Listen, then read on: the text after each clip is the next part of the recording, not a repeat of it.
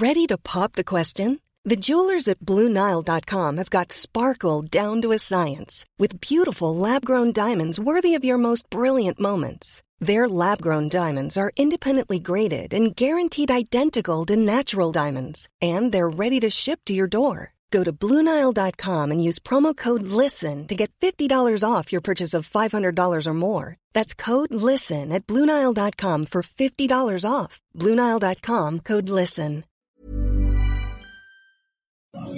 Hola, soy Ignacio Cirac y os recomiendo que no os perdáis Coffee Break para que podáis escuchar las últimas noticias de ciencia.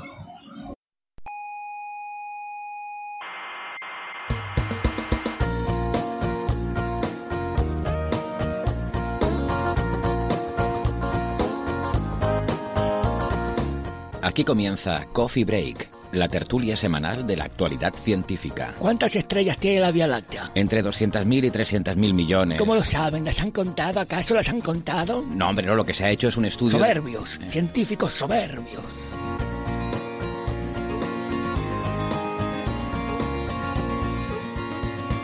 Muchas veces los amigos oyentes nos piden consejo sobre qué equipamiento eh, comprar o, o en general qué es lo que tienen que hacer para observar el cielo, para disfrutar simplemente del placer de ver las estrellas como aficionado. Y es una pregunta muy difícil, la verdad, de las más difíciles que nos hacen, y por dos razones. Eh, primero, porque es una pregunta que tiene muchas vertientes y depende mucho de lo que uno quiera hacer. Eh, y segundo, porque, aunque a mucha gente le pueda sorprender, eh, resulta que esto no es algo que los astrofísicos en lo que seamos expertos. Algunos sí, pero, pero no todos, y de hecho no es lo habitual. Eh, lo que nos preguntan tiene más que ver con el ámbito de lo que se suele llamar astronomía de aficionado o amateur, que es una denominación que a mí no me gusta, pero bueno, se suele llamar así. Y eh, es esta gente los que son los mayores conocedores del cielo nocturno y de cómo observarlo. Hoy queremos acercarnos a ese mundo y lo vamos a hacer con eh, un invitado de auténtico lujo. Estoy muy contento porque para aprender cómo disfrutar mirando las estrellas nos hemos traído a uno de los mayores expertos a nivel mundial, el que para mí, eh, para mí esto es una opinión personal, es el mejor astrofotógrafo del mundo, que además es un apasionado de su trabajo y, y de explicárselo a todo el que quiera escuchar. Así que pónganse cómodos porque les vamos a dar un curso intensivo express con un maestro de primer nivel mundial y gratis. Les habla Héctor Socas desde el Instituto de Astrofísica de Canarias, dándoles la bienvenida a un especial de Coffee Break, contemplando y fotografiando el cielo. Pero antes de empezar, permítanme solo un minutito para recordarles que nos pueden escuchar en internet, en las plataformas de iVoox o en Apple Podcasts o en TuneIn. Y les recordamos que se pueden suscribir para que tengan el último episodio siempre disponible en su móvil, que no les cuesta nada, y así pues siempre lo tienen ahí para cuando estén aburridos, sin saber qué hacer, se pueden poner a escuchar el coffee break. Em, a nosotros nos, hace ilusión cuando le dan al botoncito de me gusta, eh, aunque parezca que no, a, mí me llega un mensajito en mi casa en mitad de la noche diciendo alguien le ha dado el botón de me gusta y eso me, me pone contento, así que no dejen de hacerlo si les gusta, claro, si no les gusta pues, pues no.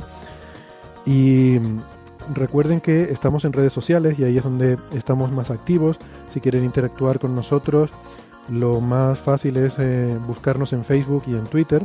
Además en Facebook hay un club de fans muy divertido eh, y pueden encontrar toda la información en nuestra página web que es señalirruido.com con la ñ y todo junto señalirruido.com. Em, ahí tienen la información de dónde encontrarnos en redes sociales, cómo enviarnos mensajes, la dirección de correo electrónico y también todos los episodios de toda la historia de Coffee Break están ahí. Los pueden escuchar, los pueden descargar o pueden eh, buscar eh, información sobre cómo descargarse nuestro programa. Y también en esa página web ponemos para cada episodio las referencias, los papers o cualquier otro tipo de material relacionado con los temas que se hayan tratado en el programa. Así que es el sitio ideal para eh, ampliar información sobre los temas que se tratan. También en la radio, en el medio tradicional, eh, estamos en varias emisoras. En Canarias, en Icoden Daute Radio, Radio El Día, Radio ECA y Ondas Yaiza. En Madrid estamos en Onda Pedriza. En Aragón en Radio Ebro. y en Argentina estamos en la FM 99.9 de Mar del Plata. En nuestra página web tienen todos los horarios y las frecuencias con las que emiten estas emisoras. Hoy estoy en la sala GTC, la sala Gran Telescopio Canarias, eh, aquí en el Instituto de Astrofísica de Canarias. Conmigo tengo a Carlos Westendorf. Hola Carlos. Hola, ¿qué tal? ¿Cómo estáis? Y también es un honor y una vieja aspiración mía tener al programa un invitado muy especial. Estoy muy contento porque por fin tenemos a Daniel López. Hola Daniel. Hola, ¿qué tal? Encantadísimo. Seguidor, ¿eh? Te lo dije, pero no que no. muy bien, la verdad es que llevamos tiempo hablando, ¿no? De, traer a Daniel al programa. A mí me, apetecía muchísimo porque, mm, bueno, tú no digas nada ahora, pero esto lo voy a decir yo. Eh, intentaré ser objetivo al decir que para mí es el mejor astrofotógrafo del mundo. Ojalá. no los conozco a todos. Para mí también, para mí también, yo soy muy fan. Pero de los que conozco, de verdad. Impresionante, impresionante. Tengo una gran admiración por el, trabajo de. De los 100 mejores, a lo mejor. De Daniel, de los 100 mejores. de los que yo conozco, el mejor. Eh, y además, em, yo creo que basta con echar un vistazo a su currículum. Su, eh, su, trabajo ha sido seleccionado en 26 ocasiones como la imagen astronómica del día de, de la página de la NASA, el NASA APOD, el Astronomy Picture of the Day. Em, además de, bueno, exposiciones, cursos, etcétera, ¿no? Entonces, pues la verdad es que, bueno, hace tiempo que, que habíamos hablado de, de tener a Daniel en el programa, pero como es una persona tan ocupada, está siempre viajando en, la montaña, ¿no? Haciendo fotos. Sí, lo que, es lo que me gusta, realmente. Ahora estoy también impartiendo cursos, pero lo que a mí me motiva son sacar imágenes bonitas e impactantes. La montaña. Y se nota, se nota que te gusta, porque es genial, vamos, impresionante. Recientemente, ¿no? Las de estas imágenes del eclipse de luna, eh, muy, muy espectaculares. Los time lapses, ¿no? Que hace. Eh, si tienen interés en ver el trabajo de Daniel, eh, les aconsejamos visitar su página, que es elcielodecanarias.com. Eh, el cielo de Canarias es un poco la marca eh, mm. con, la que, con la que hace su trabajo. Y, hay cosas realmente alucinantes, ¿no? Los time lapses, sobre todo, es, una cosa la que te has especializado mucho en eso, ¿no? Sí, muchísimo. Sobre todo en time lapse porque además se pide muchísimo. Ya fotografía tienen un ámbito un poco más restringido, algunas revistas y tal, pero el time lapse, documentales de, alguna productora que viene aquí, incluso para el Instituto de Astrofísica le hago muchísimo, para la EMET, para todo y ahora mismo yo creo que el 75% de, de mi trabajo. Hay uno que es, que es, bueno, son todos muy, muy espectaculares, pero hay uno que me ha llamado mucho la atención a todos, los que lo hemos visto, que era desde la otra isla. Que era desde la isla de La Palma, ¿era? Desde el, rayo verde en la luna. El rayo verde en la luna. Sí.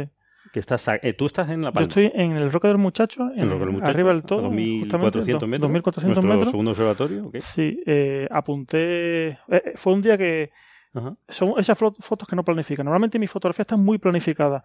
Eh, dos meses antes sé dónde voy a estar, en qué momento y, en qué minuto voy a hacer la foto. Y, segundo, pero esa vez me mandaron para hacer algún trabajo al Roque del Muchacho y siempre digo, bien, Roque del Muchacho, pedazo de cielo, pero había luna llena. Y digo, ¿qué hago con luna llena? Pues una salida de luna. Y busqué el sitio para que la luna, verla salir desde el Roque del Muchacho, en Tenerife desde viéndose las cúpulas del observatorio del Teide. Las cúpulas y gente, ¿no? A, 140 kilómetros de distancia. Sí, sí, sí. Y bueno, dio la casualidad de que pillé la luna saliendo justamente detrás y pillé un pequeño rayo verde, que es algo que, que, normalmente se ve en el sol, pero ocurre en cualquier cuerpo luminoso que atraviesa el horizonte. Pero pasa en unas condiciones muy, muy, especiales, solamente tú lo has visto muchas veces. Porque en la luna la primera vez. Bueno, en la luna yo nunca. Sí, en la luna una vez. El, sol sí lo he visto cinco o seis veces. Bueno, lo he llegado a fotografiar cinco o seis veces y he hecho vídeos y demás. Es, entre comillas, en el observatorio del Teide en el Roque de los Muchachos es entre comillas fácil. De hecho, el día que vas a ver el rayo verde, estás viendo una claridad atmosférica especial, ve que no hay cirro. Pero tiene que ser muy lineal, ¿no? O sea, la atmósfera muy, muy, perfecta, como si. Sí, efectivamente. ya, lo notas en el ambiente, ves que el cielo está muy azul.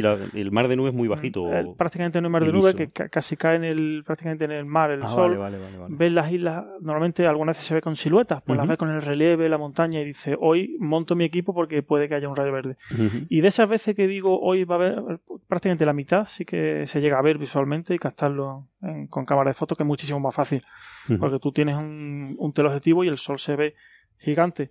Tú visualmente ves una cosita verde, pero ya en, en el vídeo se ve como perfectamente cómo se divide, que no otra cosa que se divide una parte del sol en verde. Claro, claro, pues son, son las longitudes de onda, ¿no? Que normalmente eh, se reflejan, ¿no? No, ¿no? no, atraviesan la atmósfera, se dispersan por, por, por, el agua, el vapor de agua, ¿no? Las moléculas que hay en medio. Y en ese caso, en ese momento, eh, que se bloquean todas las longitudes de onda larga, las calientes, las rojas, naranjas, deja paso a las longitudes de onda más largas, más hacia el azul, o sea, en este caso verde. Azul también se ve alguna vez un, pelín. Y se ve azul también. Sí, en el vídeo, yo visualmente no lo he visto, pero en el vídeo sí ves que se divide alguna vez un pelín azul en un vídeo. Así, una cosita azul y verde. ¿Qué pasa? El verde se ve muy bien, el azul se ve en el vídeo cuando, tienes, cuando tienes un 1200 milímetros de mucha calidad, que el sol te ocupa toda la pantalla y se ve cómo se divide, se ve, se ve cómo se divide. No, porque hay gente que, que, dice, o me cuenta, dice, eso del rayo verde es un mito. Sí. Que va, que va. sí es verdad que alguien en la cabeza siempre tiene rayo verde como algo muy impresionante. Y no es algo muy impresionante, es muy bonito porque se ve el último trocito del sol verde.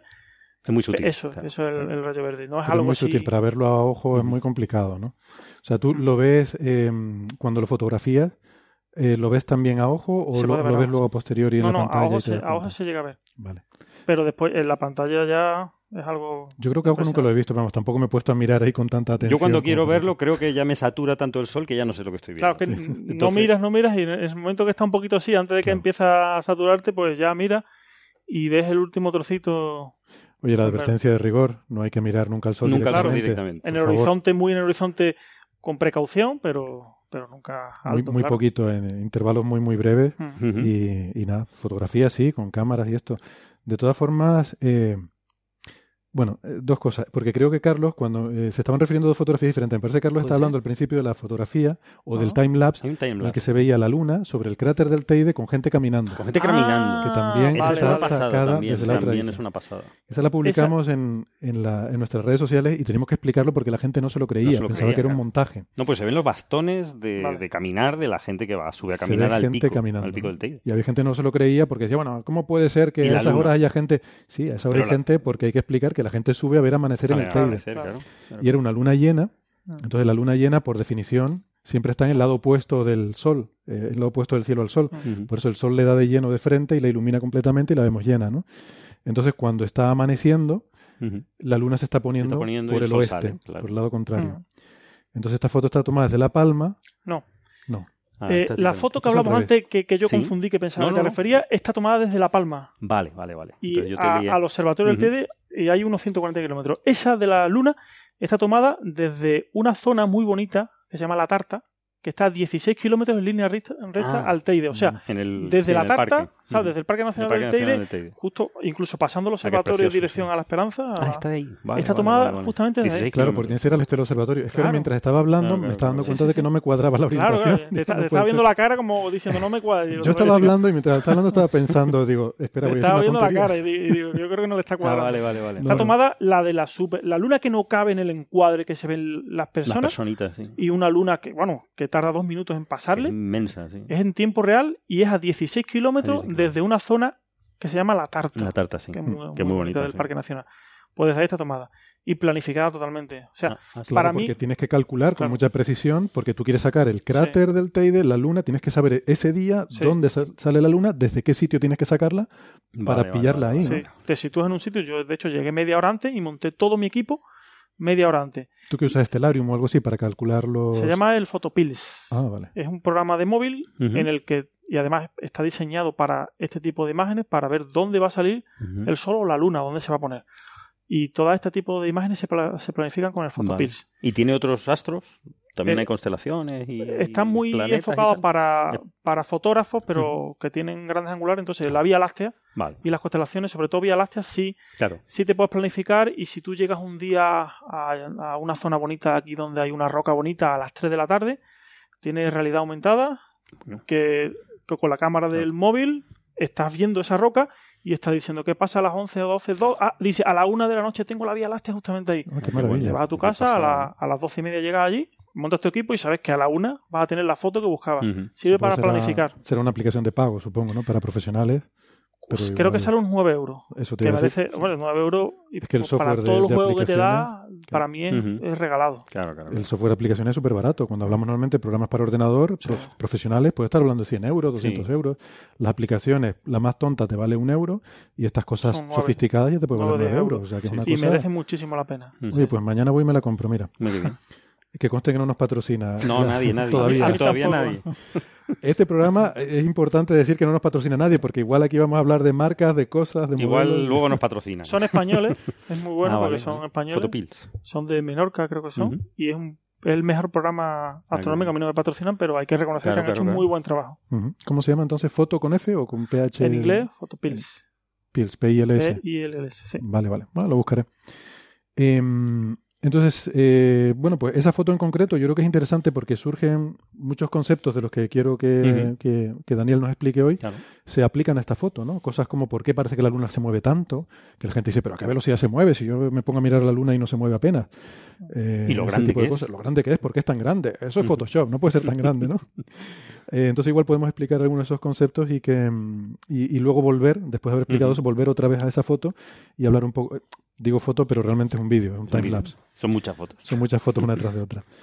Eh, no, no es un timelapse, es, en tiempo, real. En tiempo real. Siempre, lo pongo vídeo en tiempo real. Exactamente, es tiempo real porque se ve la gente caminando. Se ve la gente caminando en una velocidad... Incluso se ve algún selfie, se ve como alguien saca un brazo y se ve placa que ilumina. Es verdad. Se ve bueno, y yo creo que, es, que da una idea brutal de la transparencia atmosférica que hay aquí. Que a 16 kilómetros en línea recta, aquí, es que se distingue todo. Eso lo intenta hacer en otros sitios no, imposible. de península y, no llegas a enfocar, no llegas a ver las personas.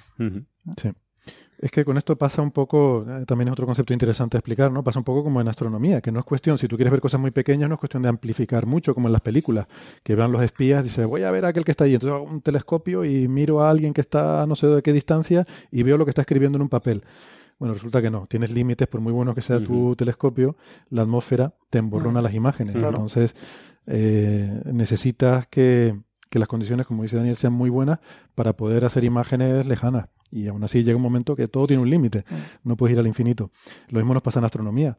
Eh, usamos la óptica adaptativa para compensar un poco esa turbulencia que nos pone la atmósfera, porque nos emborronan las imágenes y no nos deja ver los pequeños detalles de, los objetos que queremos ver. ¿no?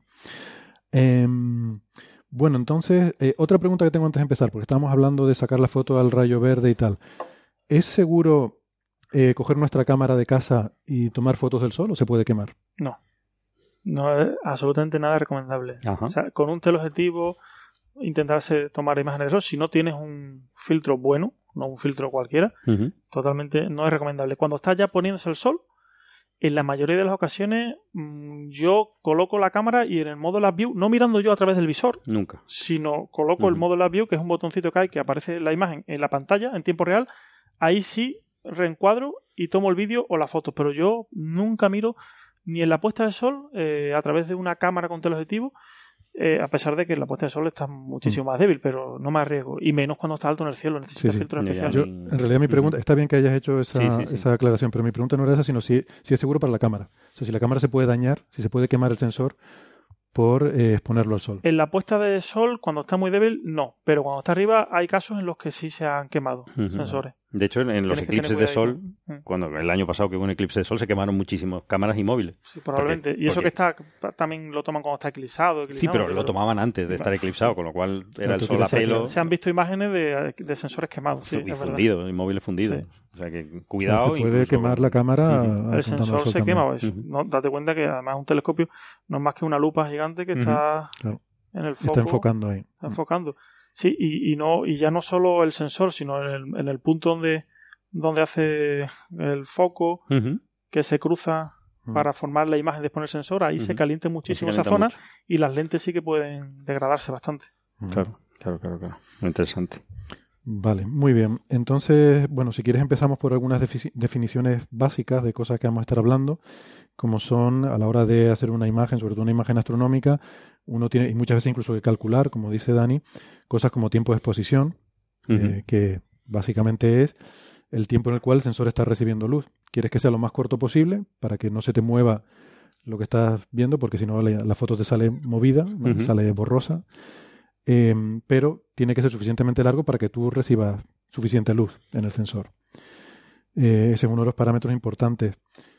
Otro parámetro que está relacionado es la apertura. La cámara tiene un diafragma, que es un circulito que se puede abrir y cerrar, de forma que pase más o menos luz. Esto no afecta al campo de visión. O sea, el, diafragma cuando lo cerramos no nos reduce el campo de visión, sino que simplemente se oscurece todo lo que estamos viendo por igual. Y lo que pasa es que eso no solo afecta a la cantidad de luz que entra, sino es importante que afecta también la profundidad de campo, ¿verdad? Y la nitidez de la imagen, claro. La nitidez de la imagen. La profundidad de campo. En, en astrofotografía, como trabajamos con diafragmas muy abiertos, o sea, al máximo para que nos entre la máxima luz posible, como un embudo, tenemos una profundidad de campo muy mala. Y hay métodos que se llama distancia hiperfocal para conseguir enfocar esa roca o ese árbol que tenemos a 3 metros y las estrellas. Un error muy común entre el que está empezando es coge y enfoca, la, a la eso que está a 2 metros y sale muy bien enfocado, pero después sale las estrellas desenfocadas. O enfoca las estrellas y tiene algo muy cerca. Entonces tiene muy bien enfocada las estrellas. Y hay una cosa que se llama distancia hiperfocal, a la cual Todo está enfocado. eh, hay programas también que se llama Hiperfocal Calculator, no me acuerdo, que te dice los parámetros de la cámara. Yo tengo un objetivo de 15 milímetros, este modelo de cámara, y lo voy a poner a f2.8. Y te dice la distancia hiperfocal es de 2 metros y medio. Y ya sabes, dice, si yo cojo y enfoco a 2 metros y medio, sé que de la mitad de esos 2 metros y medio, para mí, hasta el infinito, lo voy a tener lo más nítido posible. Ah, perfecto. La más, y, Y está es, todo es enfocado. una técnica que hay para, Claro, claro, para claro. enfocar. Que al principio sí es Vale, normal vale. Que, que el que empieza lo calcula todo muy bien, pero yo, por ejemplo, con mi equipo ya sé cuáles son las distancias hiperfocales de mi objetivo y dónde Ajá. tengo que enfocar y demás, y, y es fácil, pero eso es algo importante a tener en cuenta. El, el problema de la astrofotografía es que uno se piensa que tiene todo el tiempo del mundo. Dice, va, tengo toda la noche para sacar una foto de, yo qué sé, de, de- de mi galaxia o- o, de mi nebulosa, lo que yo quiera hacer. Pero resulta que las cosas se mueven en el cielo. Entonces, eh, si tienes que hacerte todos los cálculos en el momento que vas a hacer la foto, pues a lo mejor Claro. resulta que, que no que, que te ves apurado, ¿no? Entonces es bueno tener las cosas pensadas de antemano. Eh, como decía Dani, ¿no? Te haces los cálculos antes, vas el día antes, ves por dónde sale, por dónde se pone, eh, coges el programita ese, le das para adelante y para atrás al tiempo para ver en qué momento sale o se pone la luna y tienes que tenerlo todo ya pensado desde antes para que sea llegar, montar tu, tu equipo y sobre todo si quieres combinarlo con un paisaje, ¿no? Que la salida de la luna, pues al final la salida de un astro, la salida de la luna son cinco minutos, yo qué sé, como te pierdas ese, Sí, ese claro. margen te has perdido lo que querías fotografiar, ¿no? Hombre, Sí. no, no es como fotografiar un animal, pero, pero tienes que venir con los deberes hechos ya de casa. Y por ejemplo, lo que hablaba de fotografía de paisaje astronómico, igual que esa, esa de hiperfocal, lo que has hablado de que tienes un tiempo, también es importante un, que cuando tú estás trabajando con una cámara de fotos sobre un trípode, eh, no tienes un sistema de seguimiento que contrarrestre el movimiento de la Tierra. Y tienes que, tener muy claro qué tiempo máximo de exposición puedes dar Claro. para que las estrellas salgan como puntos Sí, y no como tracitas. Claro, si no se, se mueve Claro. la Tierra y entonces Eso salen como hay una regla que se llama regla del 500, que si divide 500 entre la distancia focal que estás usando, 500 entre 15, 500 entre 14, te da salen los segundos máximo que puedes exponer con esa cámara para que no te salgan tracitas. Ah, vale, vale. Y ese y, y es importante porque dice, vale, Vale, es el tiempo máximo. Si le doy menos 20 segundos, sabes que estás sumando menos luz y vas a conseguir una vía láctea menos potente. Si le das 50 segundos, sabes que va a tener trazas. Pero eso, con esos 35 segundos te asegura máxima cantidad de luz acumulada o sumada eh, y estrellas Y puntuales. estrellas puntitos. Vale, vale, vale. Qué bueno. Y bueno, es que ahora nos hemos adelantado un poco porque hemos estado hablando de la focal, que Sí, efectivamente sí, era el siguiente concepto, así que vamos a aprovechamos y lo introducimos también, que es eh, la distancia focal es básicamente la distancia que hay desde, vamos a ver, cuánto de largo es tu objetivo, por así decirlo. Eh, y eso te dice, cuanto más larga sea tu distancia focal, más aumentos tienes en tu foto. O sea, cuando vemos esas imágenes en las que la luna se ve enorme, eso lo que pasa es que se ha usado una focal muy larga, un teleobjetivo, claro. que se llama. Y entonces eso hace que tengas más aumentos. Ujú. Tienes un campo de visión más pequeñito, solo ves un campo muy pequeñito, pero lo ves con mucho aumento. Y al revés, si tu focal es muy cortita, muy cortita, entonces cuando vemos esas imágenes que tienen una panorámica muy grande, Ya, ¿no? De un gran de pez angular, se llama, ¿no? O sea. Constelaciones, la Vía Láctea completa, incluso con un ojo de pez puedes pillar el cielo completo, un 8 milímetros, mirando hacia arriba pilla Y todo- toda, la, horizonte. toda la bóveda, ¿no? Sí, toda la bóveda celeste. Ah, bueno. Son esas imágenes que Sí, vemos que a es veces que se ve un círculo que es todo el horizonte. Mm.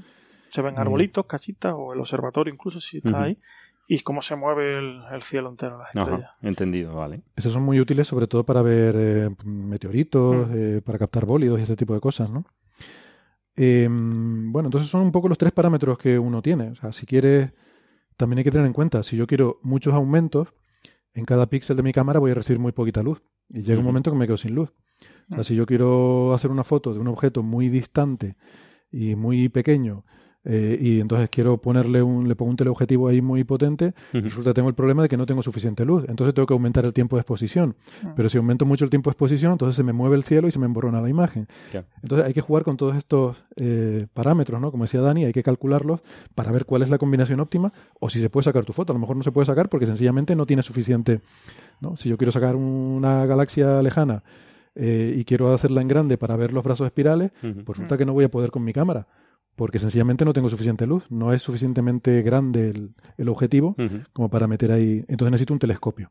Claro. Que ya sería el siguiente paso, ¿no? Con seguimiento, claro. Pasamos, la astrofotografía hay desde grandes angulares que podemos jugar muy bien con cámara y trípode y ya si quieres conseguir más detalle, resolución y objetos más débiles ya tienes que usar telescopios o teleobjetivos muy potentes también para de gran campo, pero además a ponerlos en un sistema de seguimiento, por lo que hablaba.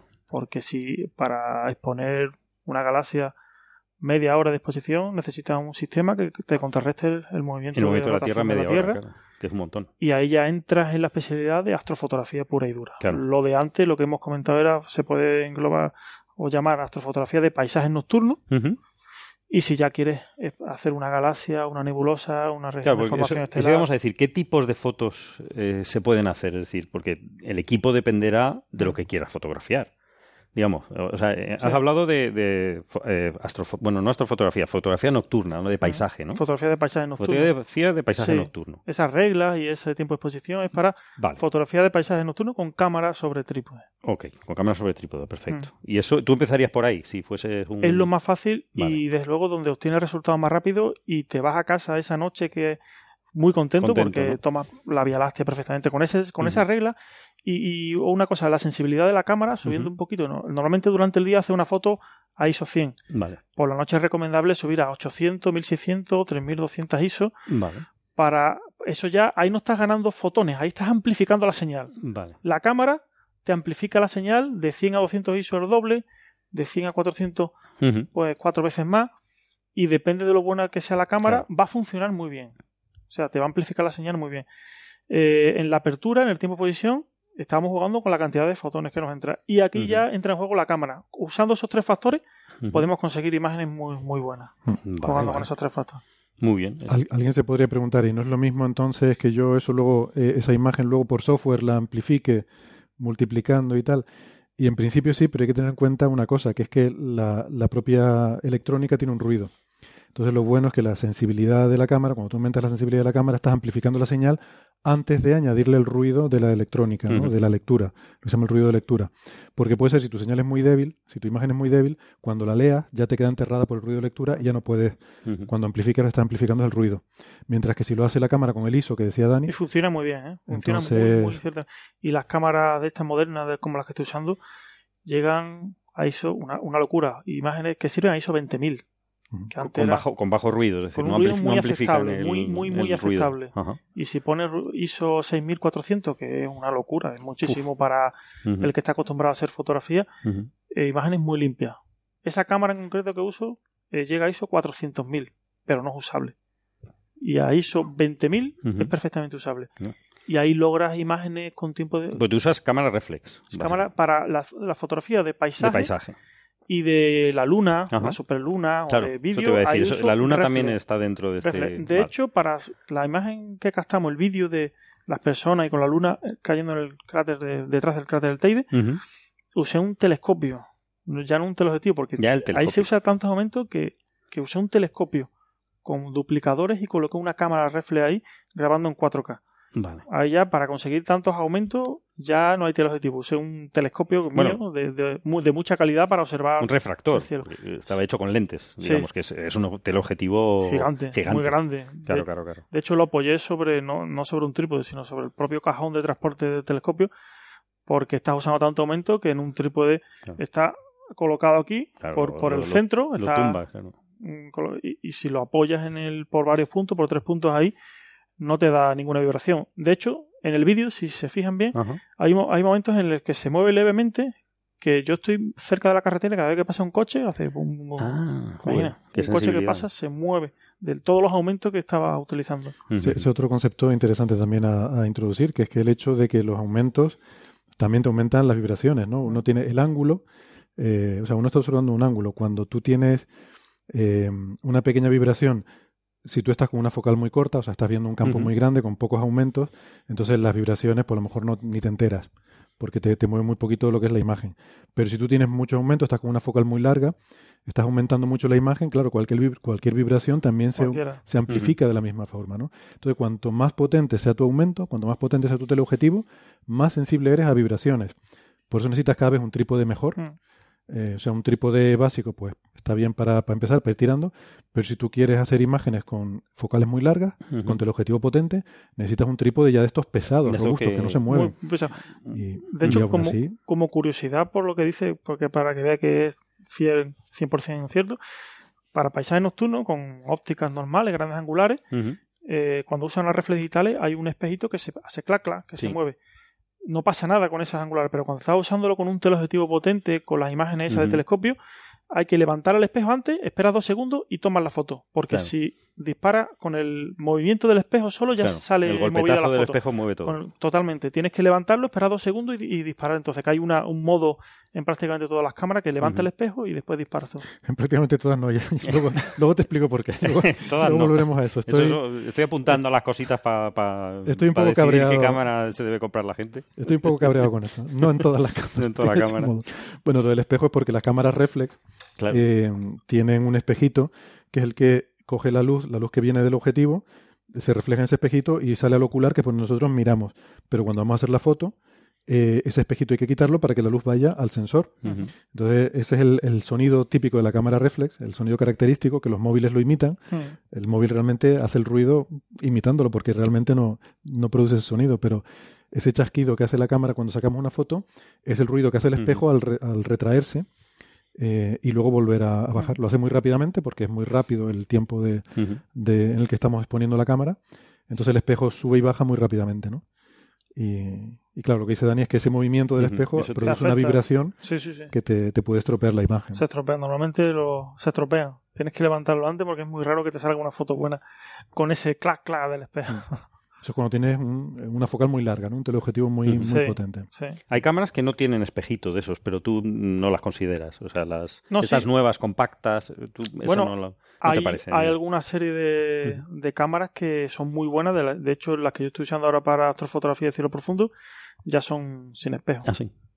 Son las mirrorless estas, sin espejo, pero de Sony, de este tipo. De Sony, que es que hay unas especiales, ¿no? Buena calidad, de bastante buena calidad. Las Sony que son full frame además, el sensor es de 35 milímetros grande. Vale.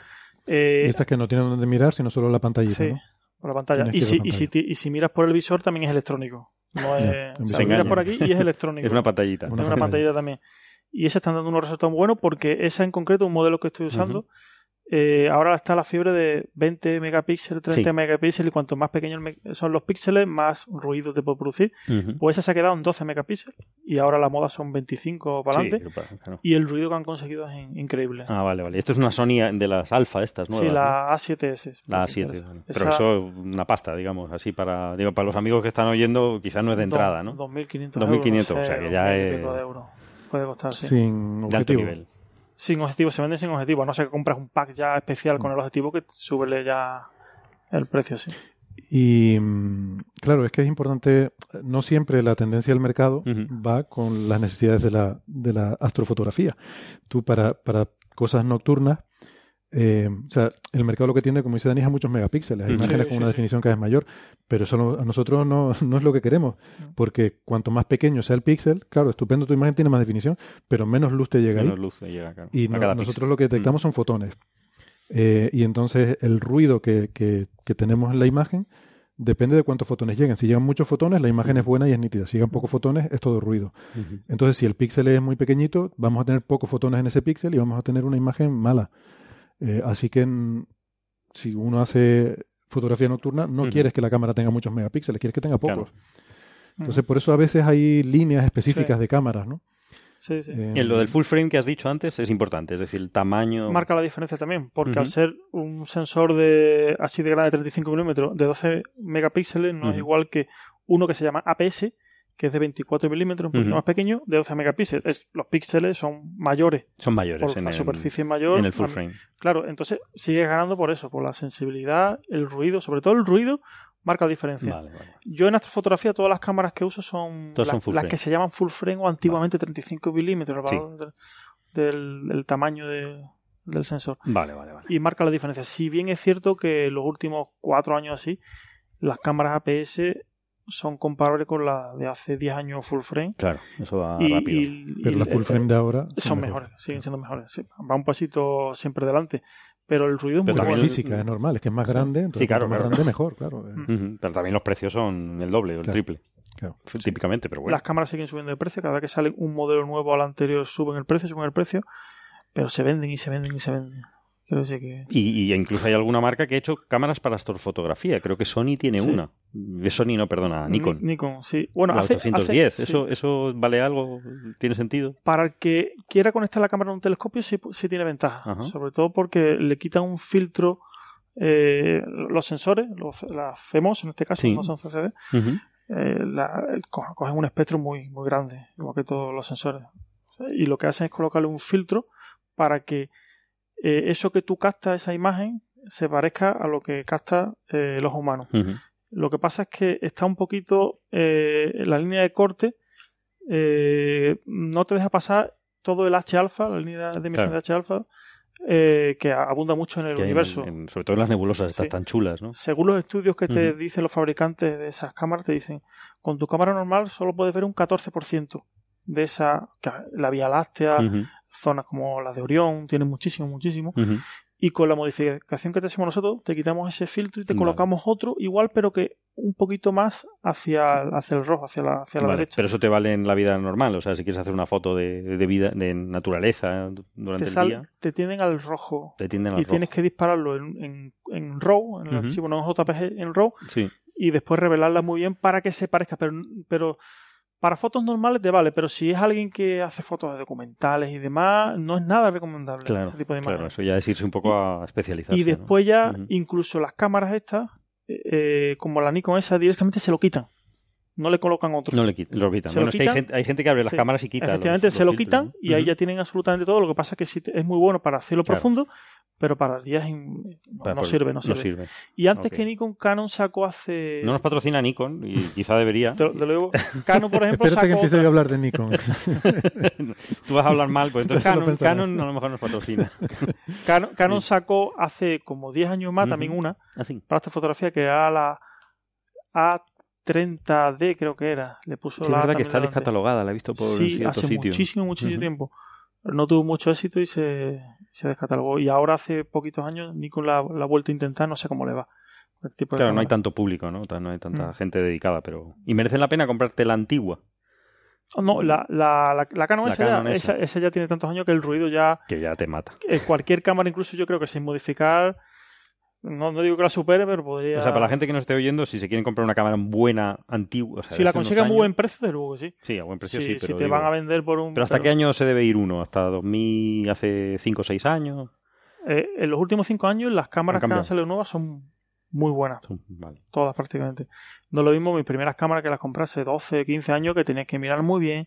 De hecho, cuando empezaron la. Yo, yo he hecho fotografías negativas y cuando empezaron a salir las primeras cámaras ref, reflex digitales baratas, a buen precio, que son mil y pico de euros, eh, Canon usaba CMOS, el sensor, sí.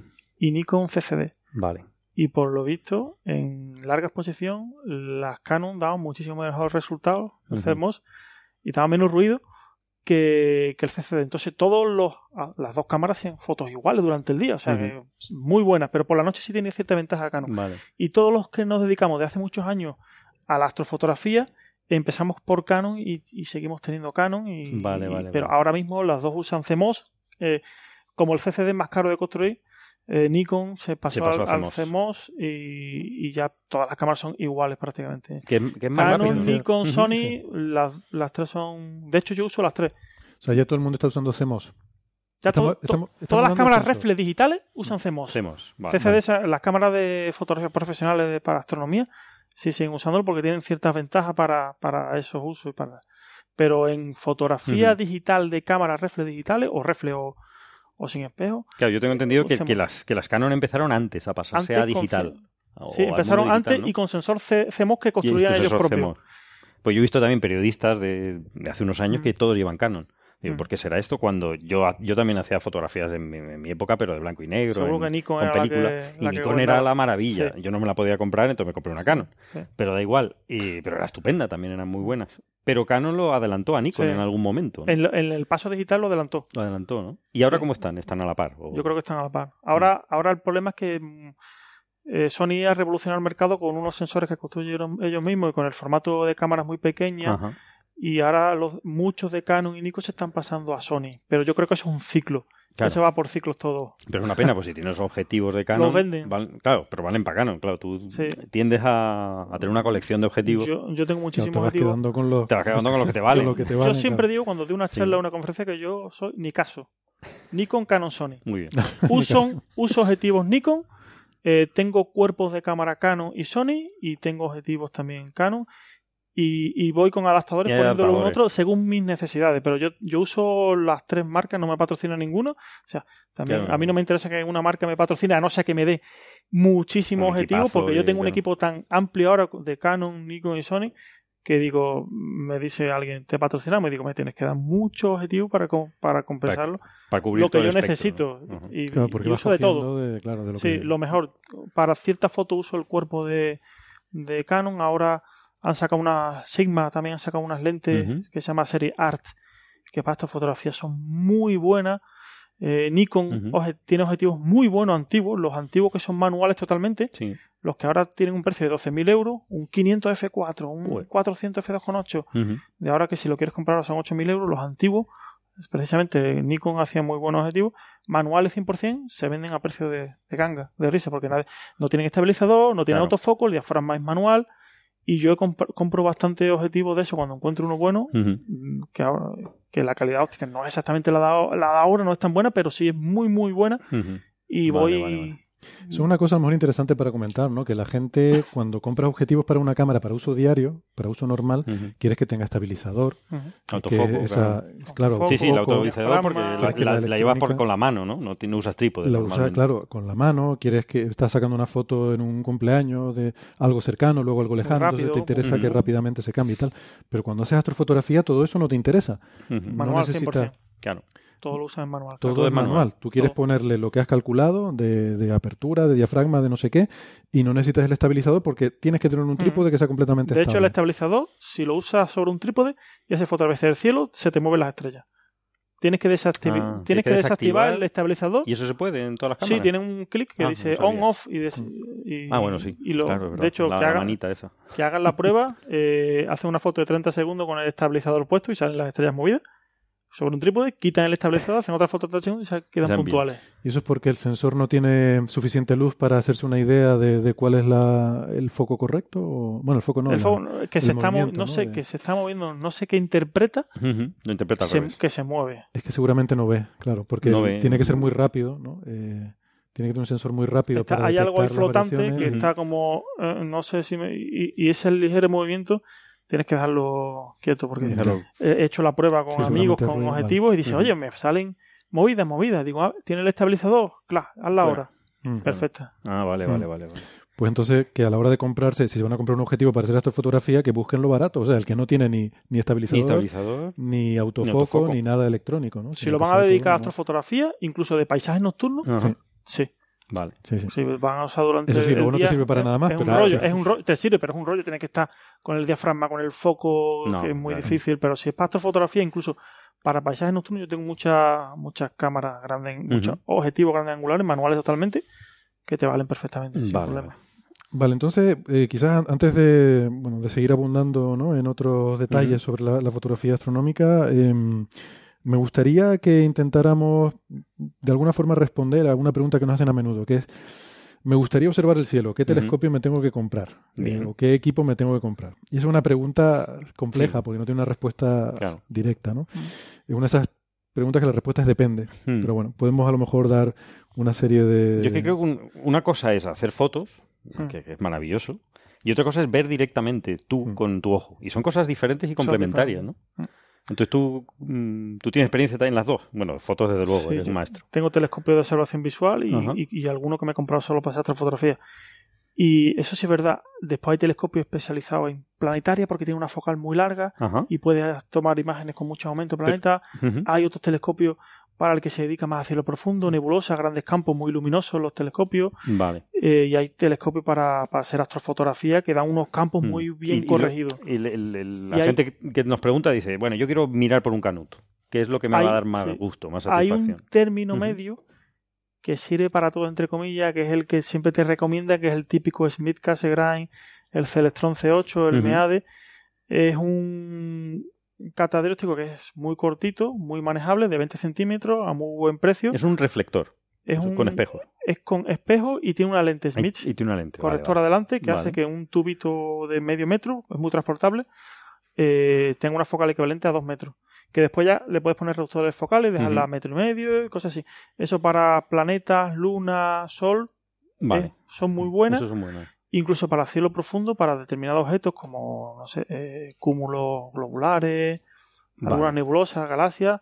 Ese es el todoterreno. Vale. Yo empecé con uno de esos, por Es el para un poco de todo, para hacer un poco de todo. Es el que tiene el típico Catadióptrico quiere decir que tiene una que tiene unos espejos que, que hacen que digamos que, que doblan el haz de luz en el interior del telescopio y hacen que es una focal de dos metros, pues no tienes que tener un tubo de dos metros, en un tamaño compacto. Son muy compactos, a buen precio buena A cambio pierdes luz, claro, porque eso te está tapando parte del haz. Y, un poquito, como un 12%, así dicen que... Ah, bueno, eso es muy poco. Que sí, y, bueno, y cuando empieza a ampliar apertura ya se hace eh, muy, poquito lo, lo que te quita son los todoterrenos. Vale. Digamos que son muy fáciles de usar, fáciles de transportar, no tienes que colimarlo, no tienes que no se te es muy difícil que se desajusten las lentes.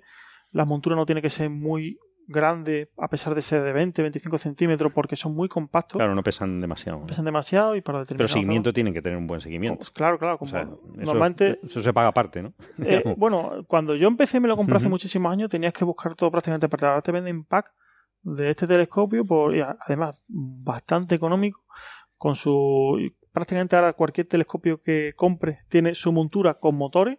Antes no, pero ahora prácticamente todas tienen motor de seguimiento. Ahora, ojo, hay una cosa a tener en cuenta. Si lo vas a usar para astrofotografía, si vas a acoplarle una cámara, el seguimiento tiene que ser mucho más fino que si es para mirar uno. La montura más robusta. Más robusta. Aguantar eh, todo, más peso. todo tiene que ser mucho más robusto. Para visual no es tan exigente como para hacer hay, que tenerlo, hay que tenerlo en cuenta. Hay que saber si uno quiere mirar por Solo mirar o hacer fotos. O ya hacer fotos. Si quiere hacer fotos... Eh, Yo lo primero que recomiendo es unos prismáticos.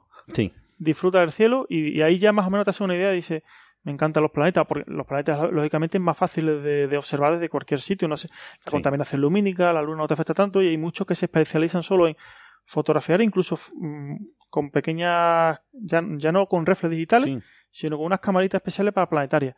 Y desde medio de una ciudad la ventaja es que puedes seguir un planeta durante meses e incluso te hace. Claro, porque lo que hacen es tomar muchas imágenes, ¿no? Y luego las suman. La suma. Ah, vale, vale. Y hace eso de aumentar la señal y baja el ruido y saca muchísimo detalle. Ay, qué guapo. Es una especie de fastcam pero en miniatura. Sí, que eso se usa profesionalmente para. 400 imágenes, te descarta 300, te quedan con las 100 donde el sync, donde la estabilidad atmosférica y la nitidez. Mejor, donde te, está bien, te la suma y se logran imágenes espectaculares. Pero eso lo hace luego el software, lo, lo, descargas y el, software lo, interpreta. ¿no? Haces un vídeo de dos minutos, te lo descargas y el programa ese. Ah, el programa te elige cuáles son mejores y te descarta la... un nivel, como diciendo, al 80% de estas, las demás me las descarta. Vale.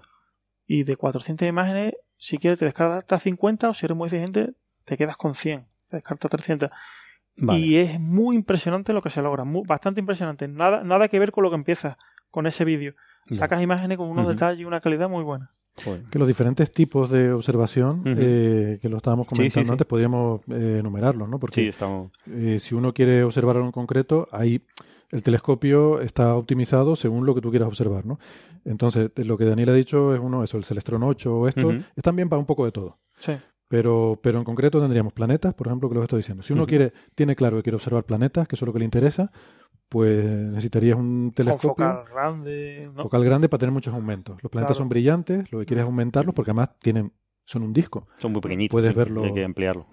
Pero tiene mucha luz. Puedes verlo y tiene mucha luz. La luna. La luna. La, luna, mucha luz. Y si lo amplías te da detalles.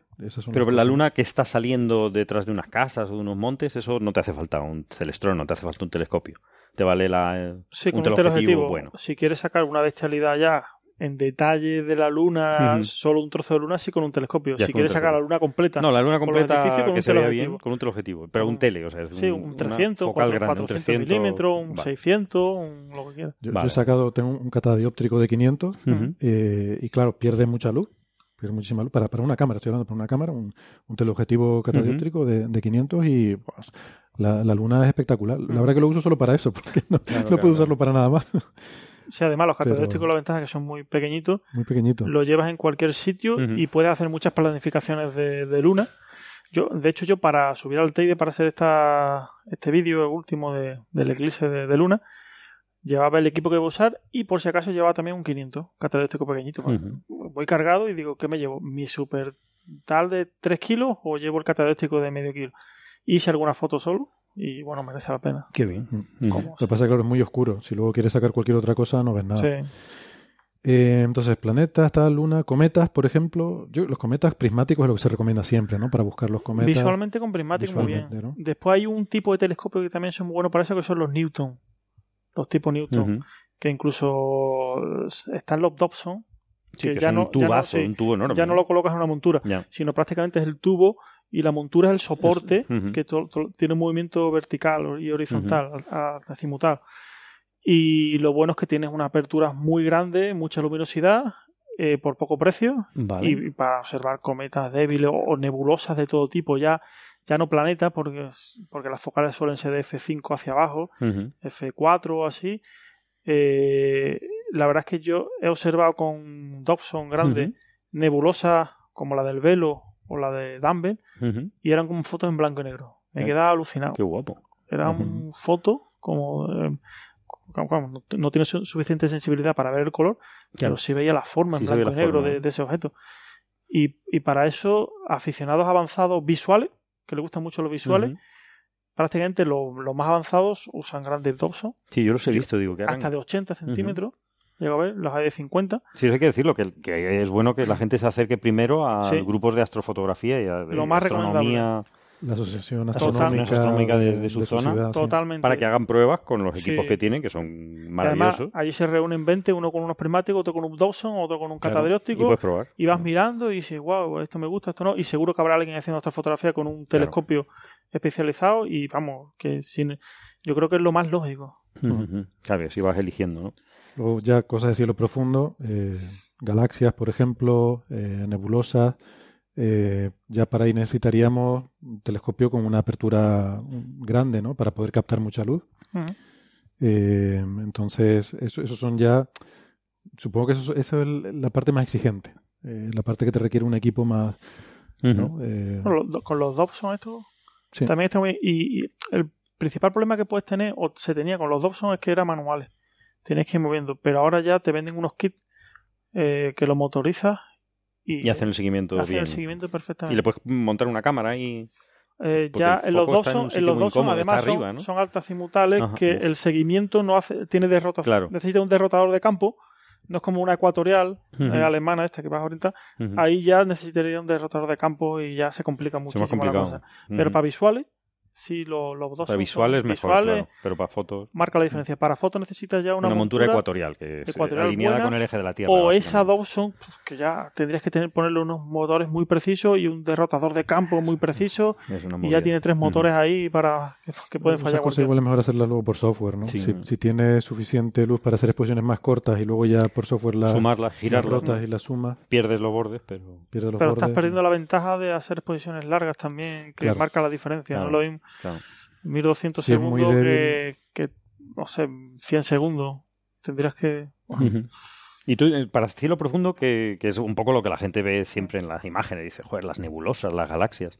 Eso es casi lo más complicado. Yo, para eso recomiendo el Hubble. El Hubble. Te vas a internet el Hubble y miras las fotos. O sea, yo que la gente, si quiere ver las fotos que se ven en internet, míralas en internet. Eso es una duda que tengo yo. Es decir, claro, tú, la satisfacción, lo digo yo porque hago cerveza. Tengo que decir que, la cerveza más mejor que hay es comprada en la tienda o buena. Pero yo la hago porque me da mucho placer hacerla como a mí me gusta y, y es un producto que he hecho yo. Es decir, que yo creo que hacer la foto tú te tiene que dar un gustito especial, ¿no? Pero ojo que marca la diferencia, por ejemplo, ahora entre los aficionados, eh, marca mucho la diferencia, el puede ser pequeños campos.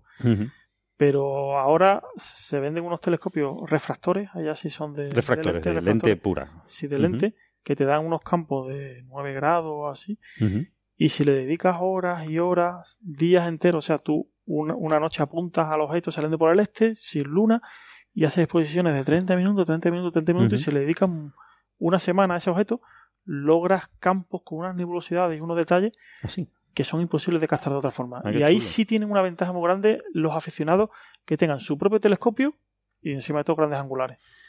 Con eso ahí sí marca la diferencia. Claro, y un sitio donde tenerlo tanto tiempo, claro. Bueno, hay algunos que se desplazan durante una semana prácticamente y están esa semana que tienen luna nueva Todo, toda la tomando imágenes, después se van y a ¿Y cuánto cuestan estos refractores? Porque antes, eran son caros. antes eran carísimos. Siguen siendo caros. Por ejemplo, un refractor así de, de 100 milímetros, que es poquito, bueno. F3,8, de F5 hacia abajo, unos 8.000 euros el tubo. Claro.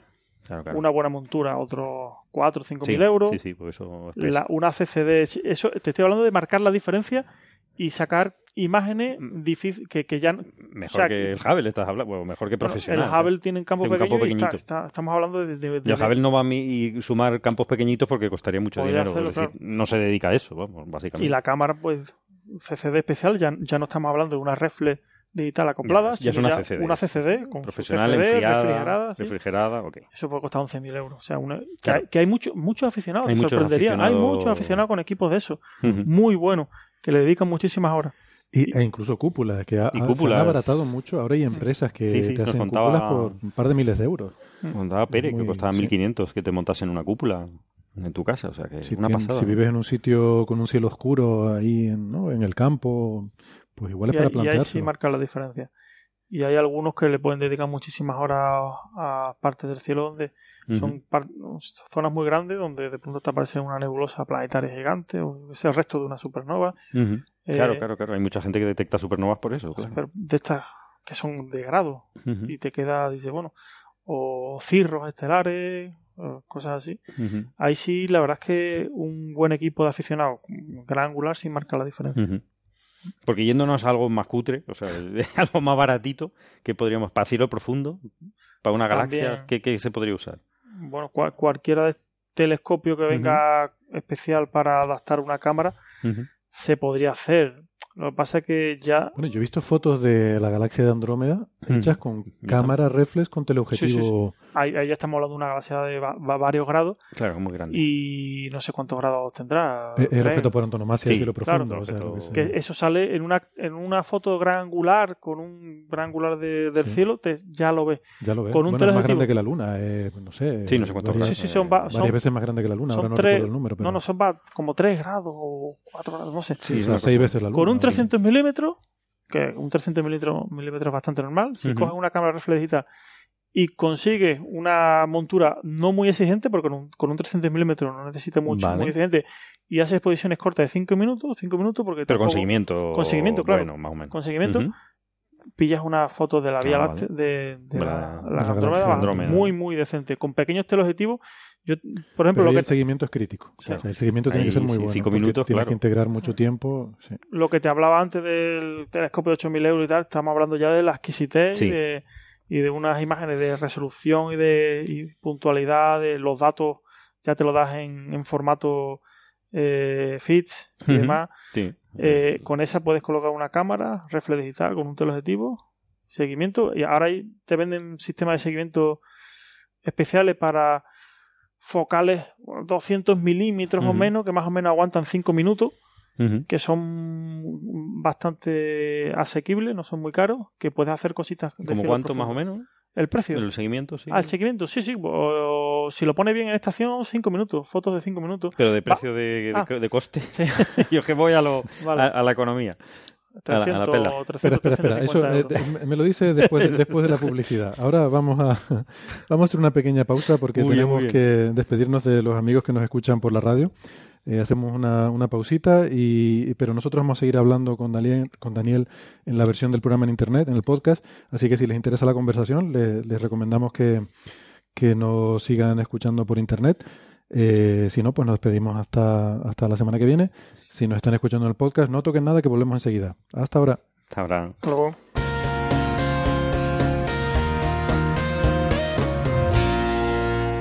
Muy bien, gracias por seguir con nosotros. Eh, Seguimos entonces hablando con Daniel sobre, en este caso, las monturas que necesitaríamos para, por ejemplo, digamos que uno tiene una, una cámara fotográfica, tienes una reflex en casa eh, y quieres sí, que eso es muy normal, vamos. Que casi todo el mundo la tiene.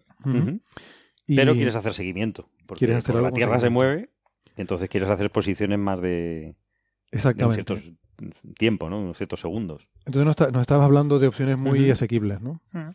Sí que por 200, 300 o poco más de 300 euros son sistemas para lo que son muy portables que puedes llegar en tu mochila con tu cámara reflex, tu teleobjetivo y eso y, el sistema de seguimiento. Llegas a un sitio y haces fotos de si lo tienes bien puesto en estación y con un 100 milímetros puedes hacer fotos de 4 o 5 minutos. 4 o 5 minutos, claro, eso es una pasada. Y, puedes captar bastantes regiones de, la Vía Láctea o bastantes zonas decentes. Eso sí, no tiene sistema de autoseguimiento como tienen las monturas que usamos los aficionados, que hay ya con un autoseguimiento que es un, que es un pequeño telescopio una CCD al lado tomando imágenes cada poco segundos de una estrella de referencia, ah, te va corrigiendo, no tienes... Es como la astronomía profesional. Claro, eso, es bastante normal. eso es bastante normal ahora entre los aficionados. Ah, vale, vale, no sabía. Y, con, sí, gracias a eso tomamos exposiciones de 30 minutos. Claro, Yo las, las, que hago son de 30 minutos prácticamente. Que vais corrigiendo mirando a otra estrella, claro. sí, tienes un pequeño telescopio mirando a otra estrella, tomando imágenes cada segundo, mientras el principal está tomando una foto de 30 minutos que no sabe lo que está pasando ahí, hasta que no termina la exposición dice, me ha salido automovido. El otro va monitorizando y hace pequeñas, correcciones, accesión, recta y declinación ah, a los ejes, minúsculas, y hace que podamos estar toda la noche siguiendo ese objeto durante 5 o 6 horas con exposiciones de 30 minutos perfectas. Pero eso ya ese sistema Ese sistema ya más sofisticado.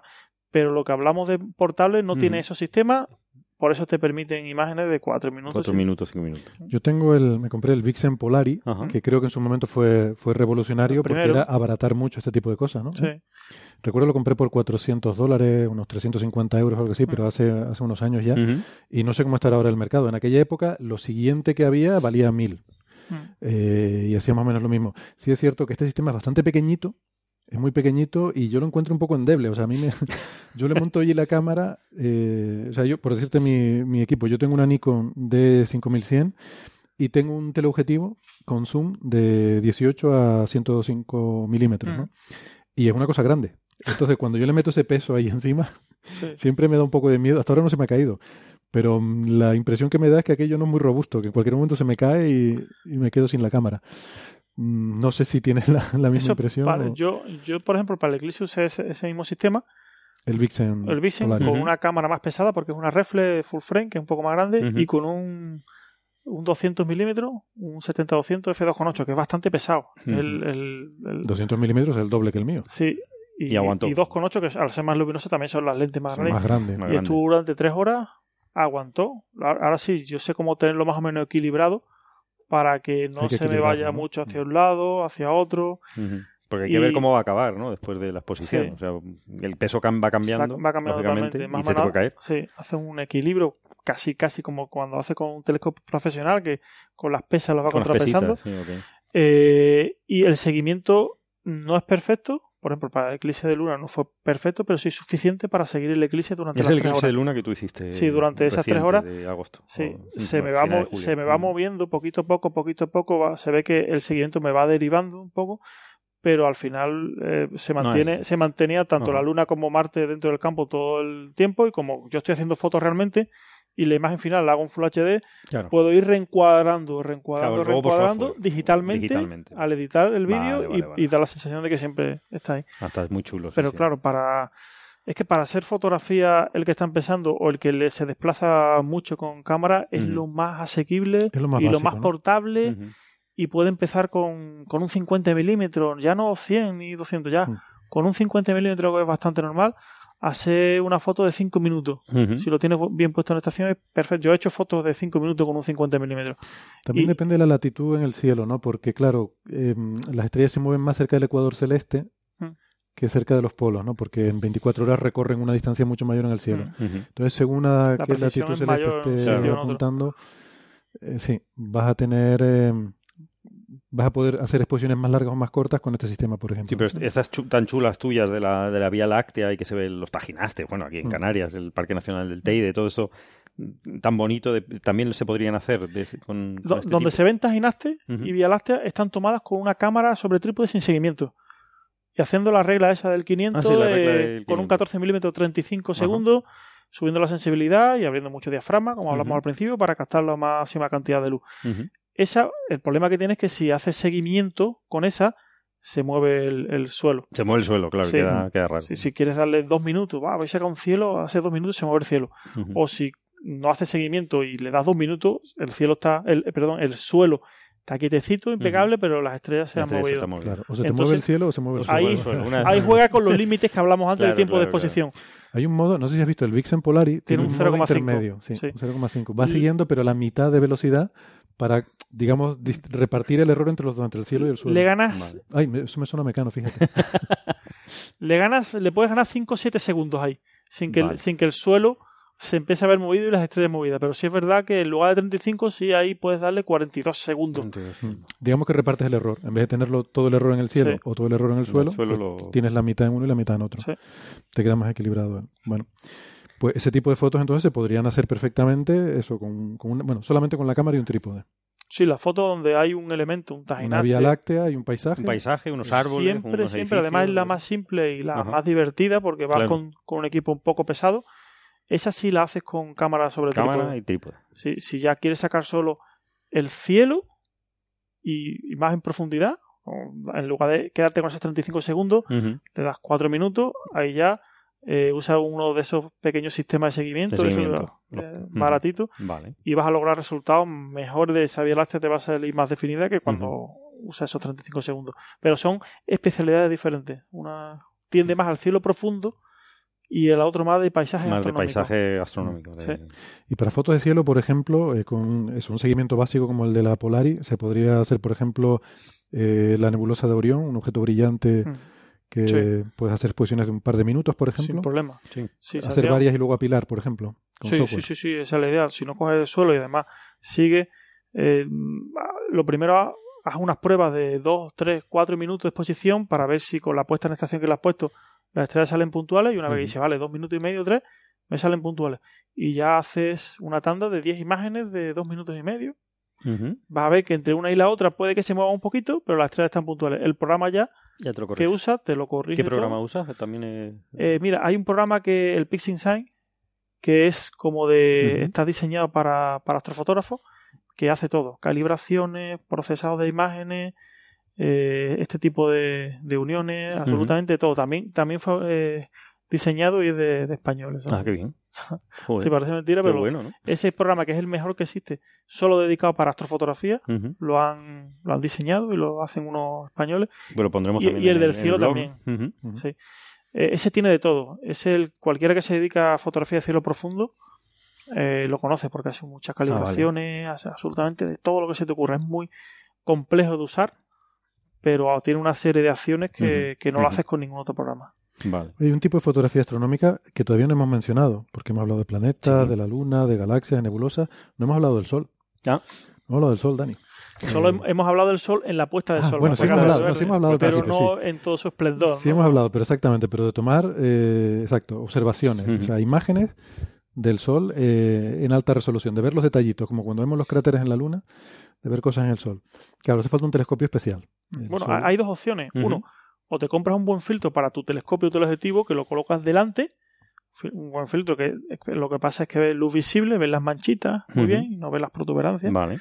O te compras un telescopio especial para observación. Un filtro H alfa se puede, se puede comprar para un telescopio normal para ver el Sol, Creo que sí, que te lo venden. Lo que pasa es que es casi tan caro como si te compras el telescopio. como el telescopio entero. ¿no? Sí, prácticamente. Es que son filtros muy, muy estrechos, ¿no? Para, para, para poder ver. O sea, eh, H alfa, bueno, lo mencionamos antes, ¿no? Sí. Que el universo emite en muchas eh, regiones, eh, se ven en H alfa brillantes, en nebulosas, etcétera.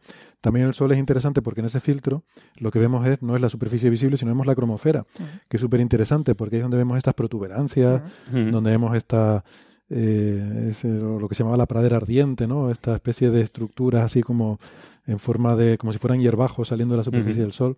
Todo eso se ve en la cromosfera. De hecho, el nombre de cromosfera viene de que se, se veía originariamente, eh, bueno, cuando, cuando Los había eclipses, eclipses, ¿no? ¿sí? Ujú.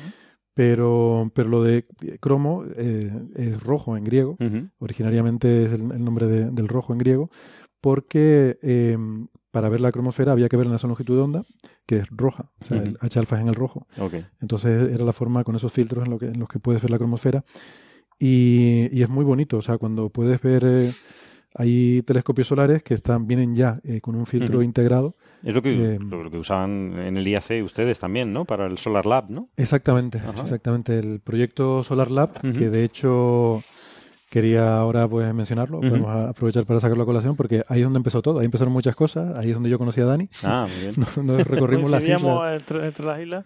Sí, sí, fue muy divertido aquello, íbamos por las islas llevando un telescopio solar a los colegios eh, para que los chavales pudieran, pudieran observar.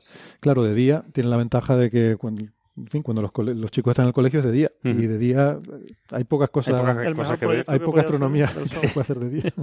y mejor que el sol, claro. Sí, sí, también. Em, y bueno, y la, la, idea de Coffee Break también surgió durante uno de los viajes de, Solar Lab, o sea, durante uno de los vuelos, o sea que fue el origen de muchas cosas. Y mm, entonces, claro, eh, parte del proyecto de, que se proponía a los chavales en Solar Lab era con ese telescopio solar, se le acoplaba una cámara reflex, se tomaban imágenes, imágenes del Sol, y había que hacer un, proyecto allí, ¿no? Y, Dani pues les daba un curso de cómo había que tomar las imágenes, cómo había que procesarlas, para que también tuvieran eh, un poco de entender que astronomía no es simplemente llegar y mirar por un telescopio, sino que luego había que trabajar. Trabajar, procesar. Que había que irse al ordenador. Tener un proyecto, o sea, pensar un poco lo que querías hacer. Pensar un poco lo que querías hacer, tomar los datos Trabajarlos, que se llama reducir en nuestro, en nuestro argot, pero vamos. Nunca he entendido por qué lo de reducir. Hacerlo más pequeño, no sé. más pequeño, no sé. pues tiras mucha basura y te quedas con lo, lo magro. Puede ser. El caso es que había que, que trabajárselos y tal. Y había un software que, que era el que, que, Dani les ponía para que usaran, aparte de Photoshop, que era el Registax. Sí, sí, Si te acuerdas, ¿no? Ese para planetas o para este tipo de imágenes del Sol es, es muy bueno porque precisamente hace lo que comentamos al principio de, de la fotografía de los planetas, que tomas un vídeo de dos minutos, te lo llevas a ese programa y ese es el que se encarga. Y se encarga de, ¿qué decías tú? De, desechar el 80%. Cuál es desecha y cuál suma. y con ese ah. programa hacíamos también las imágenes solares. Lo que pasa es que ahí en lugar de hacer vídeo, tomábamos fotos, muchas fotos, 100 fotos en, menos de un periodo de dos minutos. Para, para, que después con ese programa vaya eligiendo, seleccionando y sumando. Y, había muchísima diferencia. Además, no, solo la sumaba, sino que corregía la distorsión de las imágenes. O sea, seleccionaba una serie de puntos de la imagen y veía los desplazamientos, ¿no? las distorsiones, como si un punto se había movido a la derecha, el otro a la izquierda, ¿no? porque la atmósfera hace que las imágenes se distorsionen, lo corregía eso. ¿no? Sí, Alineaba las imágenes, pero además con distorsión. ¿no? Y me, parecía muy, muy potente. Y, eh, bueno, todo esto me, me, acordé porque justo cuando estábamos hablando antes de, sobre la nebulosa oriental, habías recomendado otro programa diferente. Sí. Entonces no sé cómo se compara con el Registar. Para planetas y para, para el Registar es ese. Es simple, entre comillas, muy fácil de usar porque tiene varias opciones. Pero el que dije antes, el Pixel ese no sirve para ese planeta hasta, que, hasta donde yo sé, pero sí para cielos profundos, para procesar imágenes de nebulosas, de galaxias. Es para eso, para reducir esas imágenes, para calibrarlas, para muchísimas cosas. Es muy complejo el programa. Eh, y ese, aparte de que este cuesta unos 300 euros, ese, el que tú dices, el registrar es gratuito y es para imágenes de planeta y del Sol. Vale. Simplemente. Vale. La Luna supongo que también se puede. La Luna, claro, sí, sí, sí, la Luna. Totalmente. Vale, vale. Em, bueno, entonces ¿Qué más cosas? No sé si no sé si La cámara, la que tú mencionaste, decías que tenía un problema, ¿no? Un fallito. Varios, varios. Entonces, por eso, exactamente. Mi siguiente sección sería qué cosas eh, podemos buscar. Ah, es decir, bueno, ahora estamos hablando de una persona que tiene a lo mejor una cámara reflex en su casa, pues puede empezar a hacer fotografías, paisajes, tal.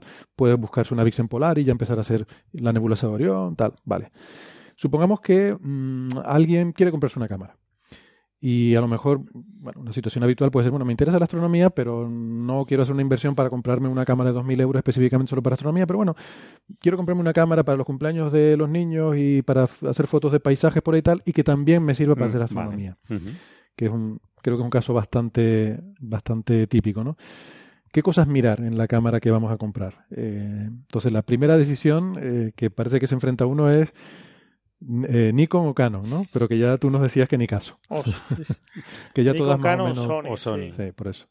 Ahora parece que va un poquito por delante Sony, en ese sentido.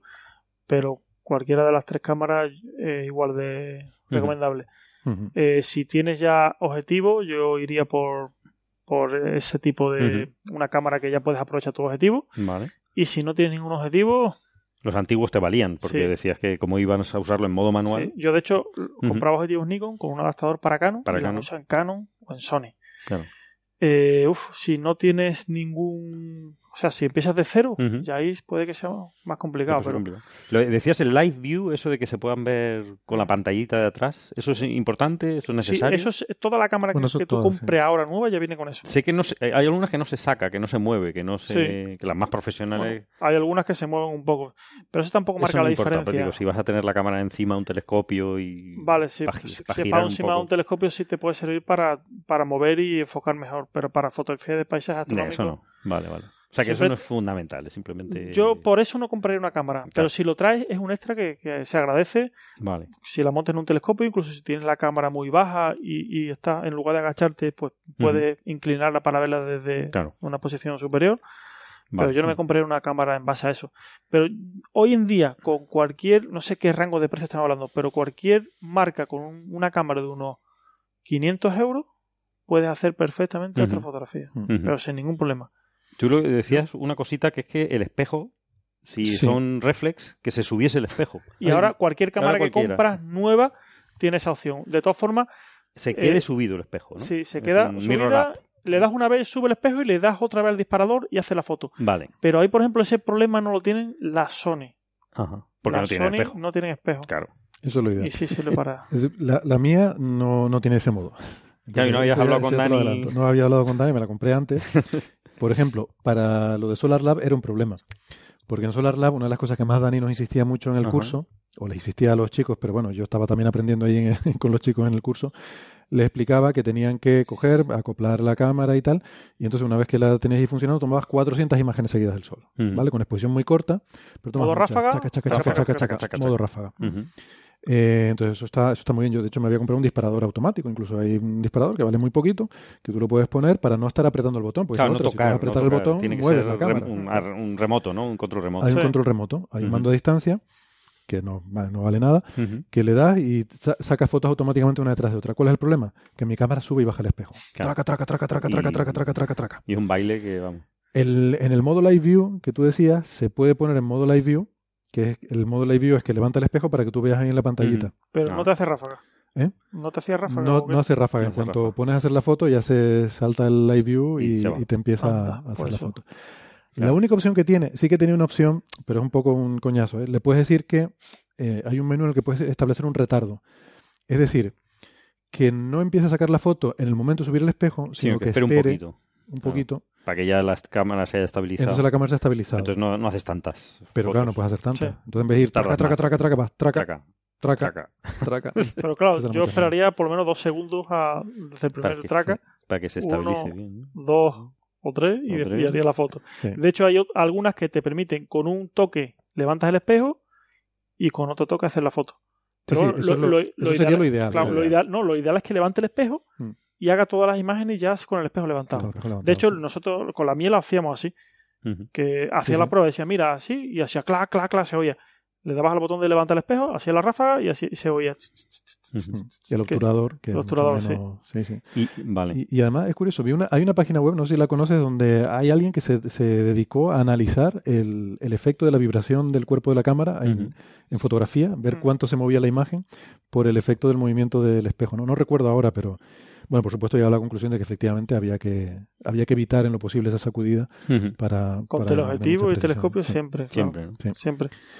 Y ¿qué más te iba a contar? Entonces, bueno, ese era un problema que me encontré en mi cámara. Creo que hay muy pocas cámaras que tengan ese problema, pero yo sí recomendaría a cualquiera que, quiera comprarse una cámara y qué tal, que mire, te puedes bajar el manual antes de la cámara. buscas el, cuando hay una cámara que te guste, buscas el manual del el PDF del modelo en internet. Mirror App, se llama MU. Mirror App se llama esa. Si es reflex, claro. Esa feature, vale. Em, luego hay otra cosa, esto de, también, ¿no? Lo del retardo este que mencionaba también está bien. Está bien tenerlo también y también casi todos lo suelen tener. Eh, y luego hay otra cosa, que esto es, un poco fastidioso.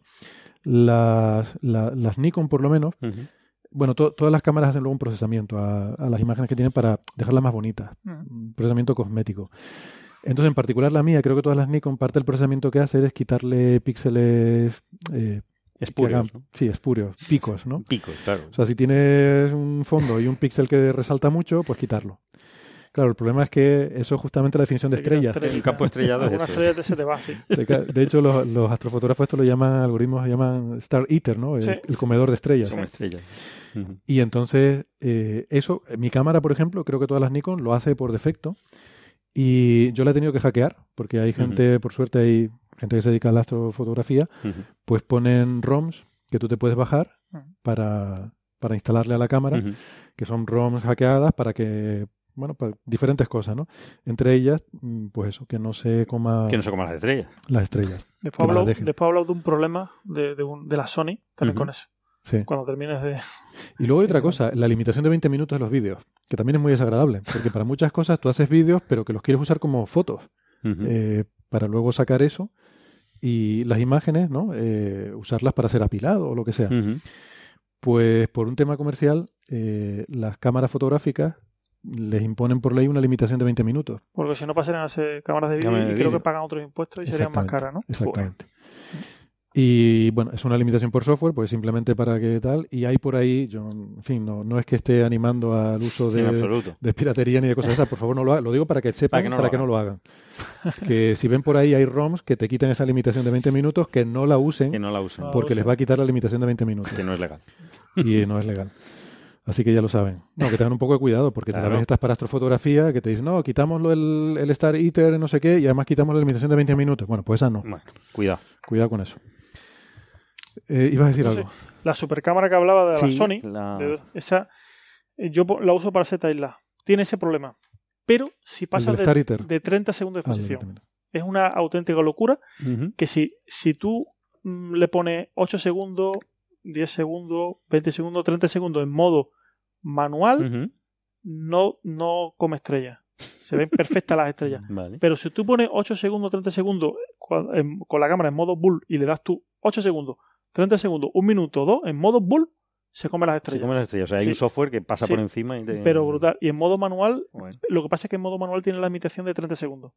Para la foto que yo hago de paisajes con estrellas me vale. Estupendo. Pero si quieres hacer astrofotografía de cielo profundo, si sabes que si lo pones en modo bull y pasas de 30 segundos, bueno, Ujú. los segundos que seas, y es esa sí que se nota, es una locura. Y hay muchísimos foros, sobre todo ah, si te metes en foros americanos, Ujú. donde hay una discusión tremenda, Claro. las A7S, y le escriben a Sony, están poniéndose y tra- tratando de ponerse en contacto que por qué pasa ¿Que eso ¿Por qué no? Claro. y no lo soluciona. Y es algo tan fácil como lo que tú dices, meterle un software, Un software nuevo, diferente, una firmware, ¿no? pero no, no lo, no lo hace. Y yo, por ejemplo, con mi cámara, mi Sony, estoy limitado que no puedo hacer cielo profundo, a pesar de que son cámaras muy buenas y se puede subir mucho el ISO con bajo ruido, limitado a tailadas o fotografía de, de paisajes, porque si me paso de, de esos eso. 30 Joder. segundos, no Vaya lata. se, se nota una, una locura como se come Vale, bueno, pero que tener cuidado. Y, y lo del ruido que que estábamos diciendo antes también, ¿cómo, ¿cómo sé yo que una cámara tiene bajo ruido? O todas, ya dices, todas las modernas son a grandes ISOs No. tienen Sí, bueno, respetan el ruido. ¿Cómo, cómo, lo- cómo lo puedo comprobar? ¿Eso dónde lo miro? eh, hay, hay webs donde te, Sí. te analizan totalmente el ruido, creo Ujú. que era DP View o algo de eso. Hay- Sí, DP DP Review, Algo- DP, sí, DP Review, Digital hay yo creo que a, a ellos le pasan prácticamente todas las cámaras y le prueban a todos los ISO y ahí se puede Vale. comprobar. Mm. Y si no hay foros también que hay gente que la usa para astronomía, te dice esta cámara la recomiendo, esta no. Vale. Es verdad, y a veces ves también muestras, ¿no? Sí, Te muestras. de Te la fotos puedes descargar en RAW incluso para tu ver una imagen a 6400 ISO, te la descargas en RAW y la analiza en tu casa y dice, vale, esta me vale, esta no. Vale, vale, vale. Pero yo creo que prácticamente cualquier cámara de hoy en día de unos 500 euros, nueva, eh, son tira, o sea, está perfectamente aceptables para un trabajo muy bueno. Ya si te dedicas profesionalmente, lógicamente quieres llegar a lo mejor Un poco más. y ahí ya te compras una cámara de 3.000 euros, Sí. te compras un objetivo y tal, pero para de a pie para empezar, Para y para ¿no? hacer fotos muy buenas. Yo una de mis, mejores- de mis mejores fotos que tengo y que publicó NASA en su momento es con una cámara de 300 euros que hice unas trazas estelares Ajá. con el Teide y un charco de agua donde se reflejaba la Ah, es estrella, un iridium. Sí, sí, sí. sí. Esa cámara pues, es de 300 euros. Es que yo quería comentar una cosa y no, quería, no quiero que se me olvide, y de hecho la pensaba comentar al principio y se me olvidó, así que lo voy a decir ahora. Es que a veces nos obsesionamos mucho con el equipamiento. ¿vale? De la cámara, el no sé qué y tal, y no nos damos cuenta de que lo más importante para hacer una, una imagen chulísima es la imaginación Claro. y la creatividad.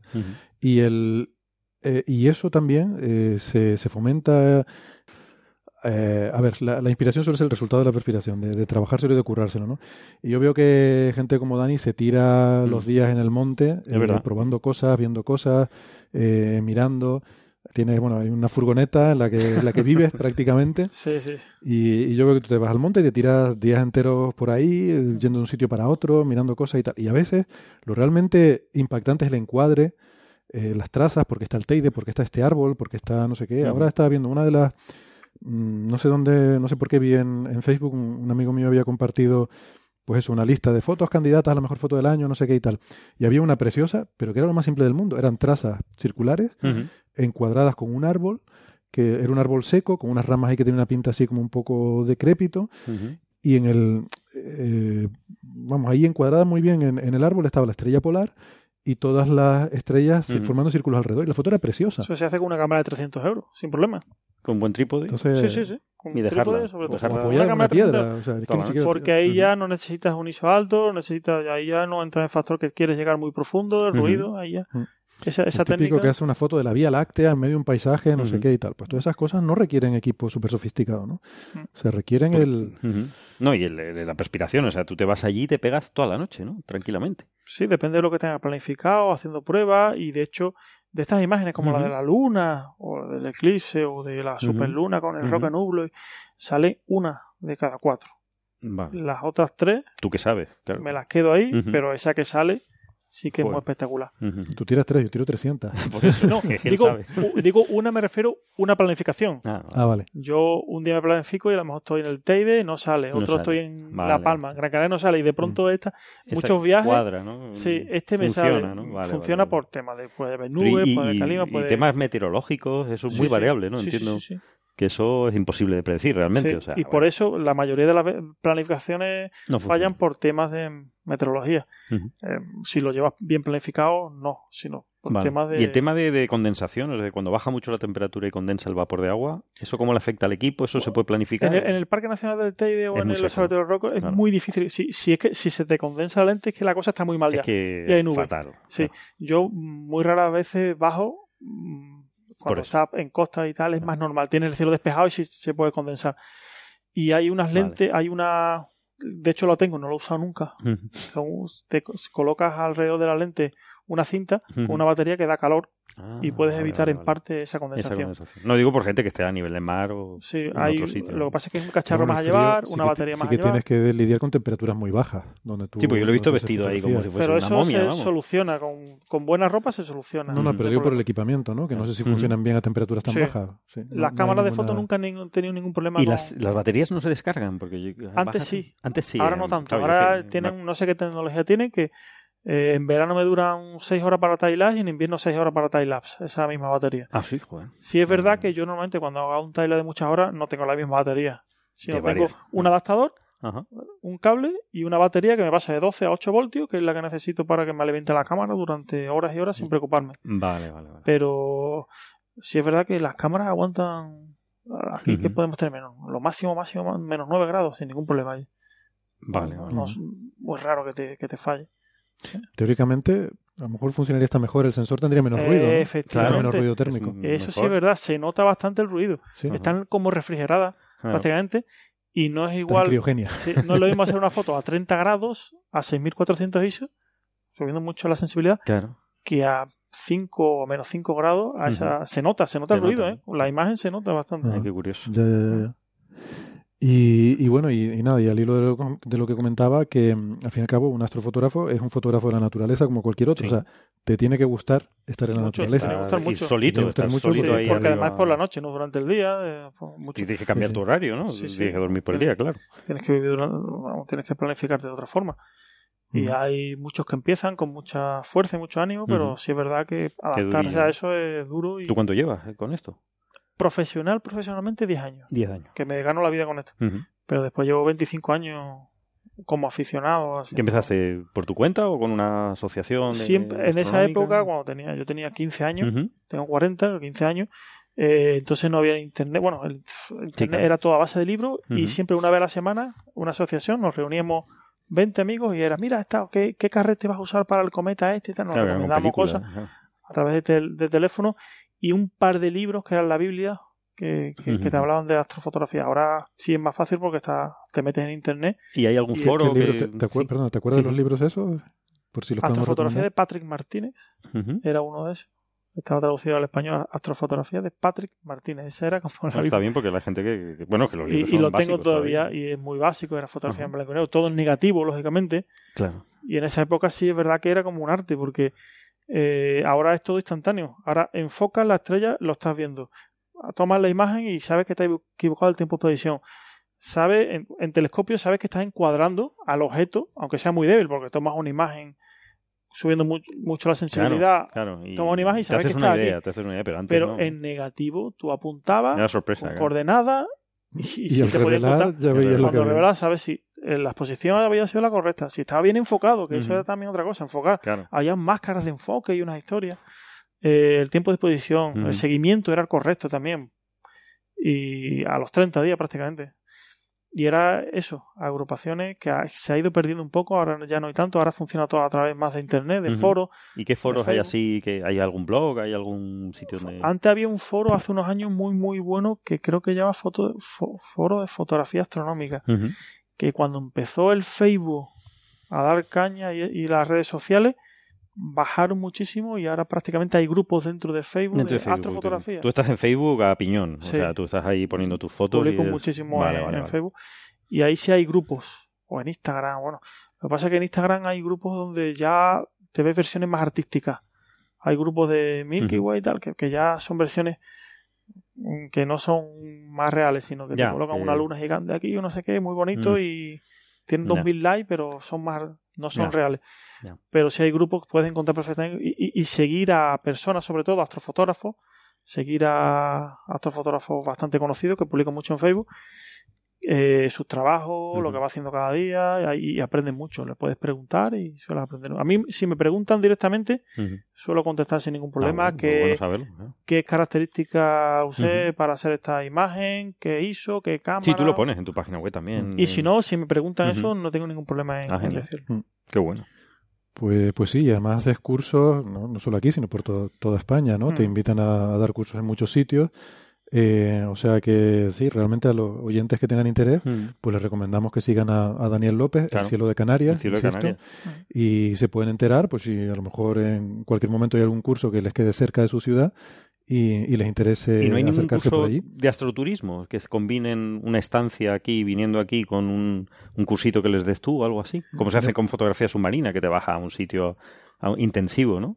Eh, mm, normalmente no, bueno. Lo que sí hay algunas clases de, por ejemplo, a profesores que vienen a hacer un curso de astronomía mm, normal, de astrofísica, y tienen una parte de astrofotografía. Ahí ah, sí imparto yo esa parte. Ah, vale, vale, vale. Están durante una semana, pero diferentes astrofísicos aquí le dan la parte y yo doy la parte de astrofotografía. Precisamente mañana subo al observatorio a dar la parte de astrofotografía a un grupo de profesores que están sí que bueno estaban por aquí ahora. sí, los he visto pues mañana subo y le doy una teoría de una hora una hora y después otra hora le doy practicando directamente y que ellos pregunten lo que quieran porque aparte de la teoría está muy bien pero si no practican y te preguntan eh, tal, tal, preguntan muchísimo cómo funcionan las cosas. y así supongo todos los chavales. Encuadrar y todo sabes cómo se aprende realmente. Qué bien la verdad que es un mundo fascinante y apasionante ah, para, para, el que le guste, nada más esa conexión de estar con la naturaleza. Yo creo que es un, es un hobby o incluso una salida profesional que, que yo, vamos, me parece... No sé, no sé profesionalmente cuánto de fácil es ganarse la vida con esto. Me imagino que debe ser muy complicado porque hay muy poco. Hay muy poco, claro. muy, muy, muy poco. De ver muchísima competencia también, ¿no? Entre ustedes. Hay muchos aficionados muy buenos, pero tienen su trabajo y como afición y son muy buenos y después profesionalmente hay muy poco que se dedique. Así a nivel, yo creo que incluso a nivel mundial, con una mano, con dos, se pueden contar los que se dedican profesionalmente a esto. Es difícil, realmente. Tema de astrofotografía, de time-lapse. Pero bueno, yo por lo menos llevo 10 años y ojalá me lleve otros 10 años más. Porque no, no te cansas, te quiero decir, lógicamente. No, no, siempre tienes, un siempre tienes algo que hacer, algo diferente. Siempre tienes algo en mente que quieres ¿Ah, hacer. Siempre, siempre, siempre. qué pasado. En el momento que que no tenga eso de, de ah, tengo una foto en mente. Hasta que no lo consigues, no para. Eh, si yo no tengo eso, por ejemplo, en un trabajo, en cualquier cosa, no, no, no valgo. Yo antes de dedicarme profesionalmente a la que llevo 10 años, he trabajado en muchas empresas que sí es verdad que cuando llevaba dos años, o sea, dos años era el límite que yo aguantaba una empresa hasta que le cogía absolutamente todo ya todas ya las nada días, te sorprendía ya aprendía claro. y sí, cambiaba Claro. o, o menos yo he aguantado dos años dos años Bueno, para la gente que le un pase, año claro, claro. y sí es verdad que cuando le coge, cuando ya se volvía entre comillas monótono sí es verdad que tengo que buscar otros retos y en la astrofotografía siempre hay retos siempre hay cosas nuevas para intentar Además dices que llevas de los 15 años, o sea, se ve que es una cosa que es vocacional. O sea, que, que- 15 años haciendo fotografía pero como Sí, sí. aficionado desde los 8 años Joder, macho. No, me, me refería desde Sí. los 15 años, me pareció que dijiste eso Desde antes, los Sí, desde los antes, 15 perdón. años dije que es verdad, Sí. ya con cámara, Sí. pero desde los 8, Ocho años, años lleva- como aficionado de buscar en, en enciclopedia, coleccionar y cositas así. Tengo, tengo cosas que coleccionaba con 8 o 9 años eh, guardadas todavía en mi casa, que están, es papel de periódico que está a punto de descomponerse ya, pero sí es curioso. Bueno. La- Desde pequeñito, desde pequeñito me llamaba. Yo me he criado en un, en un pueblecito de, de la provincia de Huelva, donde el cielo era bastante bueno, se llama Paten el Campo, sigue siendo bastante bueno, que se ve, se ve el cielo, y, y a partir de ahí sí empecé Claro, a sentir claro, curiosidad, a leer libros, agrupaciones, a hacer fotos ya, y bueno, hasta ahora. ¿Hay algún otro trabajo que, que preferirías estar haciendo No, el que estás haciendo? no, no, no, es como un sueño, porque No imagínate que tienes, otra- tienes una afición a la que le, yo, yo ten- cuando tenía dos trabajos, tra- hacía mi trabajo y tenía esto como afición. Imagínate que pasas a vivir de tu afición. Qué maravilla, claro. hay algunos que dicen, bueno, es que cansa, es que no lo mismo, pero no, no, no, sí, o sea, es una afición, es un trabajo que al final no le dedicas ocho horas, sino desde que te levantas hasta que te acuestas, estás pensando, pensando, claro. pero no te cuesta trabajo. Es como, es una forma de vida, no sé. Sí, sí, sí. Eso se suele decir siempre, es una forma de editar, pero es que en este caso es que lo es. Y, Sí, sí, sí. ya sí, digo, o sea, yo que- hay hace, que verlo, claro. Hace algunos años ya que conozco a Dani, desde aquello de Solar Lab, y efectivamente, o sea, poder fe que es eso, es estar con la furgoneta todo el día Sí, en el monte, por ahí tirado, las noches en sacos de dormir en la montaña y tal. Pero Entonces tiene suena que mal, pero, eso. pero No, no, lo digo en te- el buen sentido. Por eso lo digo sí, en el buen sentido. para sí, el sí, que no le guste suena mal y dice, Para mí no, para mí es súper muy, divertido. Pero sé que a ti te gusta eso. Estoy deseando está- coger la, el saco y ponerme a, dormir en... claro, sí, claro, Por eso digo que, que Todavía Para- sí, no sé si en 10 años, ¿no? Pero claro, ahora sí me motiva. Que para mí es lo importante que me motive. por eso digo que, que eso, que es una realmente una forma de vida porque, porque lo es literalmente. Lo o sea, no es, es lo que se suele decir, Sí, que sí, es una sí, frase no, hecha, sino que realmente lo es y, y en este caso además eh, eh, se ve que es lo que te gusta, ¿no? Eh, porque em, porque todo todo lo que rodea esta esta profesión em, vamos insisto me parece por lo que te conozco que te que te motiva y, y nada pues me alegro de que de que hayas cumplido ese sueño y de, de que te vaya tan bien Gracias. y, y animar a en fin a nuestros oyentes cualquiera que tenga el gusanillo por lo menos como hobby Sí, sí. Un hobby luego. bonito, la pena. una cosa- Claro. una cosa bonita a la que dedicarse y, y se aprende continuamente. Eh, vamos, a mí me ha, me ha picado el gusanillo, pero, pero muy, en fin, eh, a nivel muy, muy básico, con estas cuatro cositas, insisto, con la cámara esta que uno tiene para el día a día, pues se pone a hacer alguna cosilla eh, y es súper divertido, la verdad. Y, y es una excusa para volver a pasar frío, ¿no? Porque ya después de, sí, pasar frío por la noche, esto de joven, de jovencito lo hacíamos, ¿no? Eso de Sí. salir a la azotea a ver las estrellas Claro. y estar ahí pasando frío y tal. pelado. Pero con la ropa adecuada, con la material de montaña Sí. y lo de tal. ahora ya está mucho mejor. Está Ya muy, es otra muy cosa. Seis horas ahí, Sí, la sí. pasas sin... Pero no, no te enchufas, no tienes nada No, no, no, no. calefactable. Sí, cuando empecé, hace 10, 12 Ujú. años aquí en, a subir a las cañadas, pasaba mucho, mucho frío y muy mal.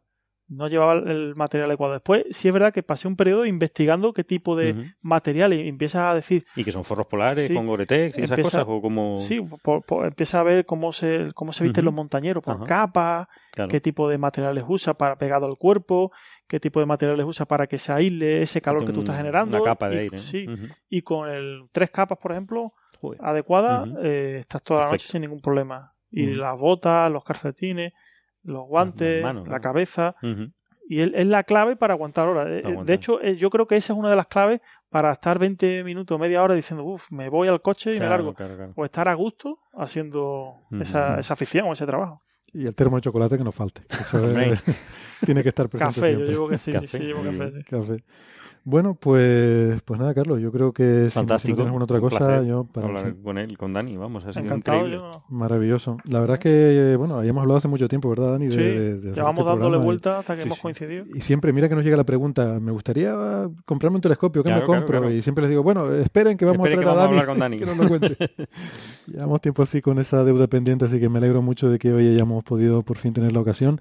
Y nada, los señores de Sony, Nikon, Canon. El que quiera patrocinarnos. Y la sobre todo a Dani, porque él, o sea, va- él lo vale. La oportunidad. Usted, usted imagínese este programa, lo que pudiera haber sido este programa con el patrocinio de, de eso, de, bueno, de Quechua, para hablar de forros polares, de tiendas de campaña, de, de yo qué El sé. cielo abierto está. Volkswagen, o sea, ¿qué, qué, cuál es una buena furgoneta para Ah, irse a bueno, pate- no a, sabía- a no dar sabía rueda por por el monte? Para contaminar. Las Leroy Merlin, o sea, las posibilidades son infinitas. ¿eh? Tenerife Outdoor, que es una tienda aquí de montaña Ah, de sí. Tenerife. Ah, Tenerife vale, Esa vale. la recomiendo. Oye, también, pues ya, fíjate, por si algo de aquí también. Muy bien. Ahí, Claro. ahí es donde consigo todo el material, además de aquí. de- ¿Y no te hacen descuento a ti? Sí, sí, sí. Ah, vale, vale. Está la- la- trabajo mucho con ellos, Qué eh, bien, qué en, bien. en la laguna. Estoy, entre comillas, medio patrocinado Ah, muy bien. porque yo uso mucha ropa de montaña, precisamente. Sí, no ¿verdad? soy un deportista de élite ni nada, pero sí es verdad que el tema de la fotografía y la montaña y tal llama mucho la relacionado, atención. Y me, me- con ellos trabajo. ¿También haces pateos tú por tu cuenta o...? Sí, pero casi todos los pateos son para localizar, Localizar lugares, sitios localizar donde sitios donde poner quiero el- hacer las imágenes. Sí. Aunque me gusta ya de por sí, pero ¿Y llevas mucho peso encima a veces o...? lleva, sí, normalmente llevo tres cuerpos de cámara, varios objetivos, dos, dos trípodes grandes y uno pequeño, y delante una mochilita con, ¿Qué con comida, con agua y con tal. Pero sí es verdad que no son muchas, muchas horas. No, claro. Oye, oye, perdón, eh, bueno, es que esto, Sí, sí, bueno, esto es un muy- poco anticlimático porque se me ha ocurrido otra cosa. Una última cosita ya para terminar. ¿Qué opinión te merecen estos sistemas mixtos entre, entre pues hablamos de mirar por el ojo o foto? O foto. Y hay cosas como el, el Eviscope este de, de Unistellar, que es un telescopio que tiene un sensor y tú Ujú. miras por ahí, por el ocular, tiene un ocular para mirar, pero te pone una imagen. ¿Qué, qué opinión te merece? Yo es que no lo he probado, no sé qué tal estará eso. Ni... Yo lo más parecido a eso que he hecho es con la famosa Sony que hablábamos, Ajá. con un objetivo y ver en realmente la nebulosa Orión, real, ¿no? la nebulosa de Orión, la galaxia Andrómeda, objetos así muy conocidos. La sensación es impa- impactante, pero porque lo estás viendo ahí y, y lo mueves la cámara y ves que está ahí. Pero yo creo que la sensación de verlo tú visualmente a través de un ocular. Es diferente, ves menos, Es pero es diferente. Ese sistema no lo probado, no sé a, a qué Mm. nivel llega, no sé a qué profundidad llega. Pero es diferente. Mm. Es una sensación para mí más agradable ver, en- ver tú a través de un ocular cómo te entra la luz en el ojo y lo ves que verlo a Que través de ve una, pantalla. ¿no? No, pero esto es. eh, Lo ves también en, en un ocular. Lo que pasa es que el ocular. ¿El ocular es electrónico? Hay una ¿O pantalla. qué? Sí, es- Ocular. Te está o sea, falseando, hay una ocular pantallita. Hay, hay lentes, pero hay una pantalla. Vale, sí. O sea, es- estás viendo. Digamos que estás viendo una pantalla, pero a través de un ocular. ¿Pero lo sabes o no lo sabes? Y si lo Supongo sabes, lo disfrutas igual. para divulgación será muy bueno porque incluso supongo que tendrá una salida para vídeo, para una Claro. pantalla y Sí. si tiene un grupo de 20 le Ajá. puede enseñar muchísimas Te manda cosas. la imagen al móvil o al Mm. ordenador. Ah, pues sí, está sí, bien. sí. Ujú. Eh, a mí me parece una idea interesante, pero yo- claro, como tú, no lo he probado, no sé qué tal, qué tal será eso, pero me parece una buena idea, porque es como, es como realidad aumentada. O sea, Mm. de alguna forma es como un, un detector que es mucho más sensible que tu ojo, es como si Mm. tu ojo fuera más sensible. Sí. Claro. Eh, pero estás viendo lo que hay ahí, o sea, no, no Mm. te está engañando, no, no es que te ponga una imagen, Sí, sí, sí. una foto de internet, estás viendo lo que hay ahí, pero lo estás viendo de una forma con mucha más sensibilidad que tu ojo, ¿no? No sé. Y es muy caro eso. Y no es caro, porque No, claro, el sistema, para- el telescopio es pequeño. Es un telescopio pequeño, pero como el sensor es tan sensible, creo que tiene 20 centímetros de apertura, pero como el sensor es tan sensible, eh, es como si fuera mucho más grande, Claro. Porque es más ¿Es eficiente. una ¿no? CCD o es un, No sé si es un CMOS, un una CMOS o? CCD. Seguro Ah. Sí, ¿no? y además también hace frame barato. selection. Entonces se queda con las imágenes más nítidas.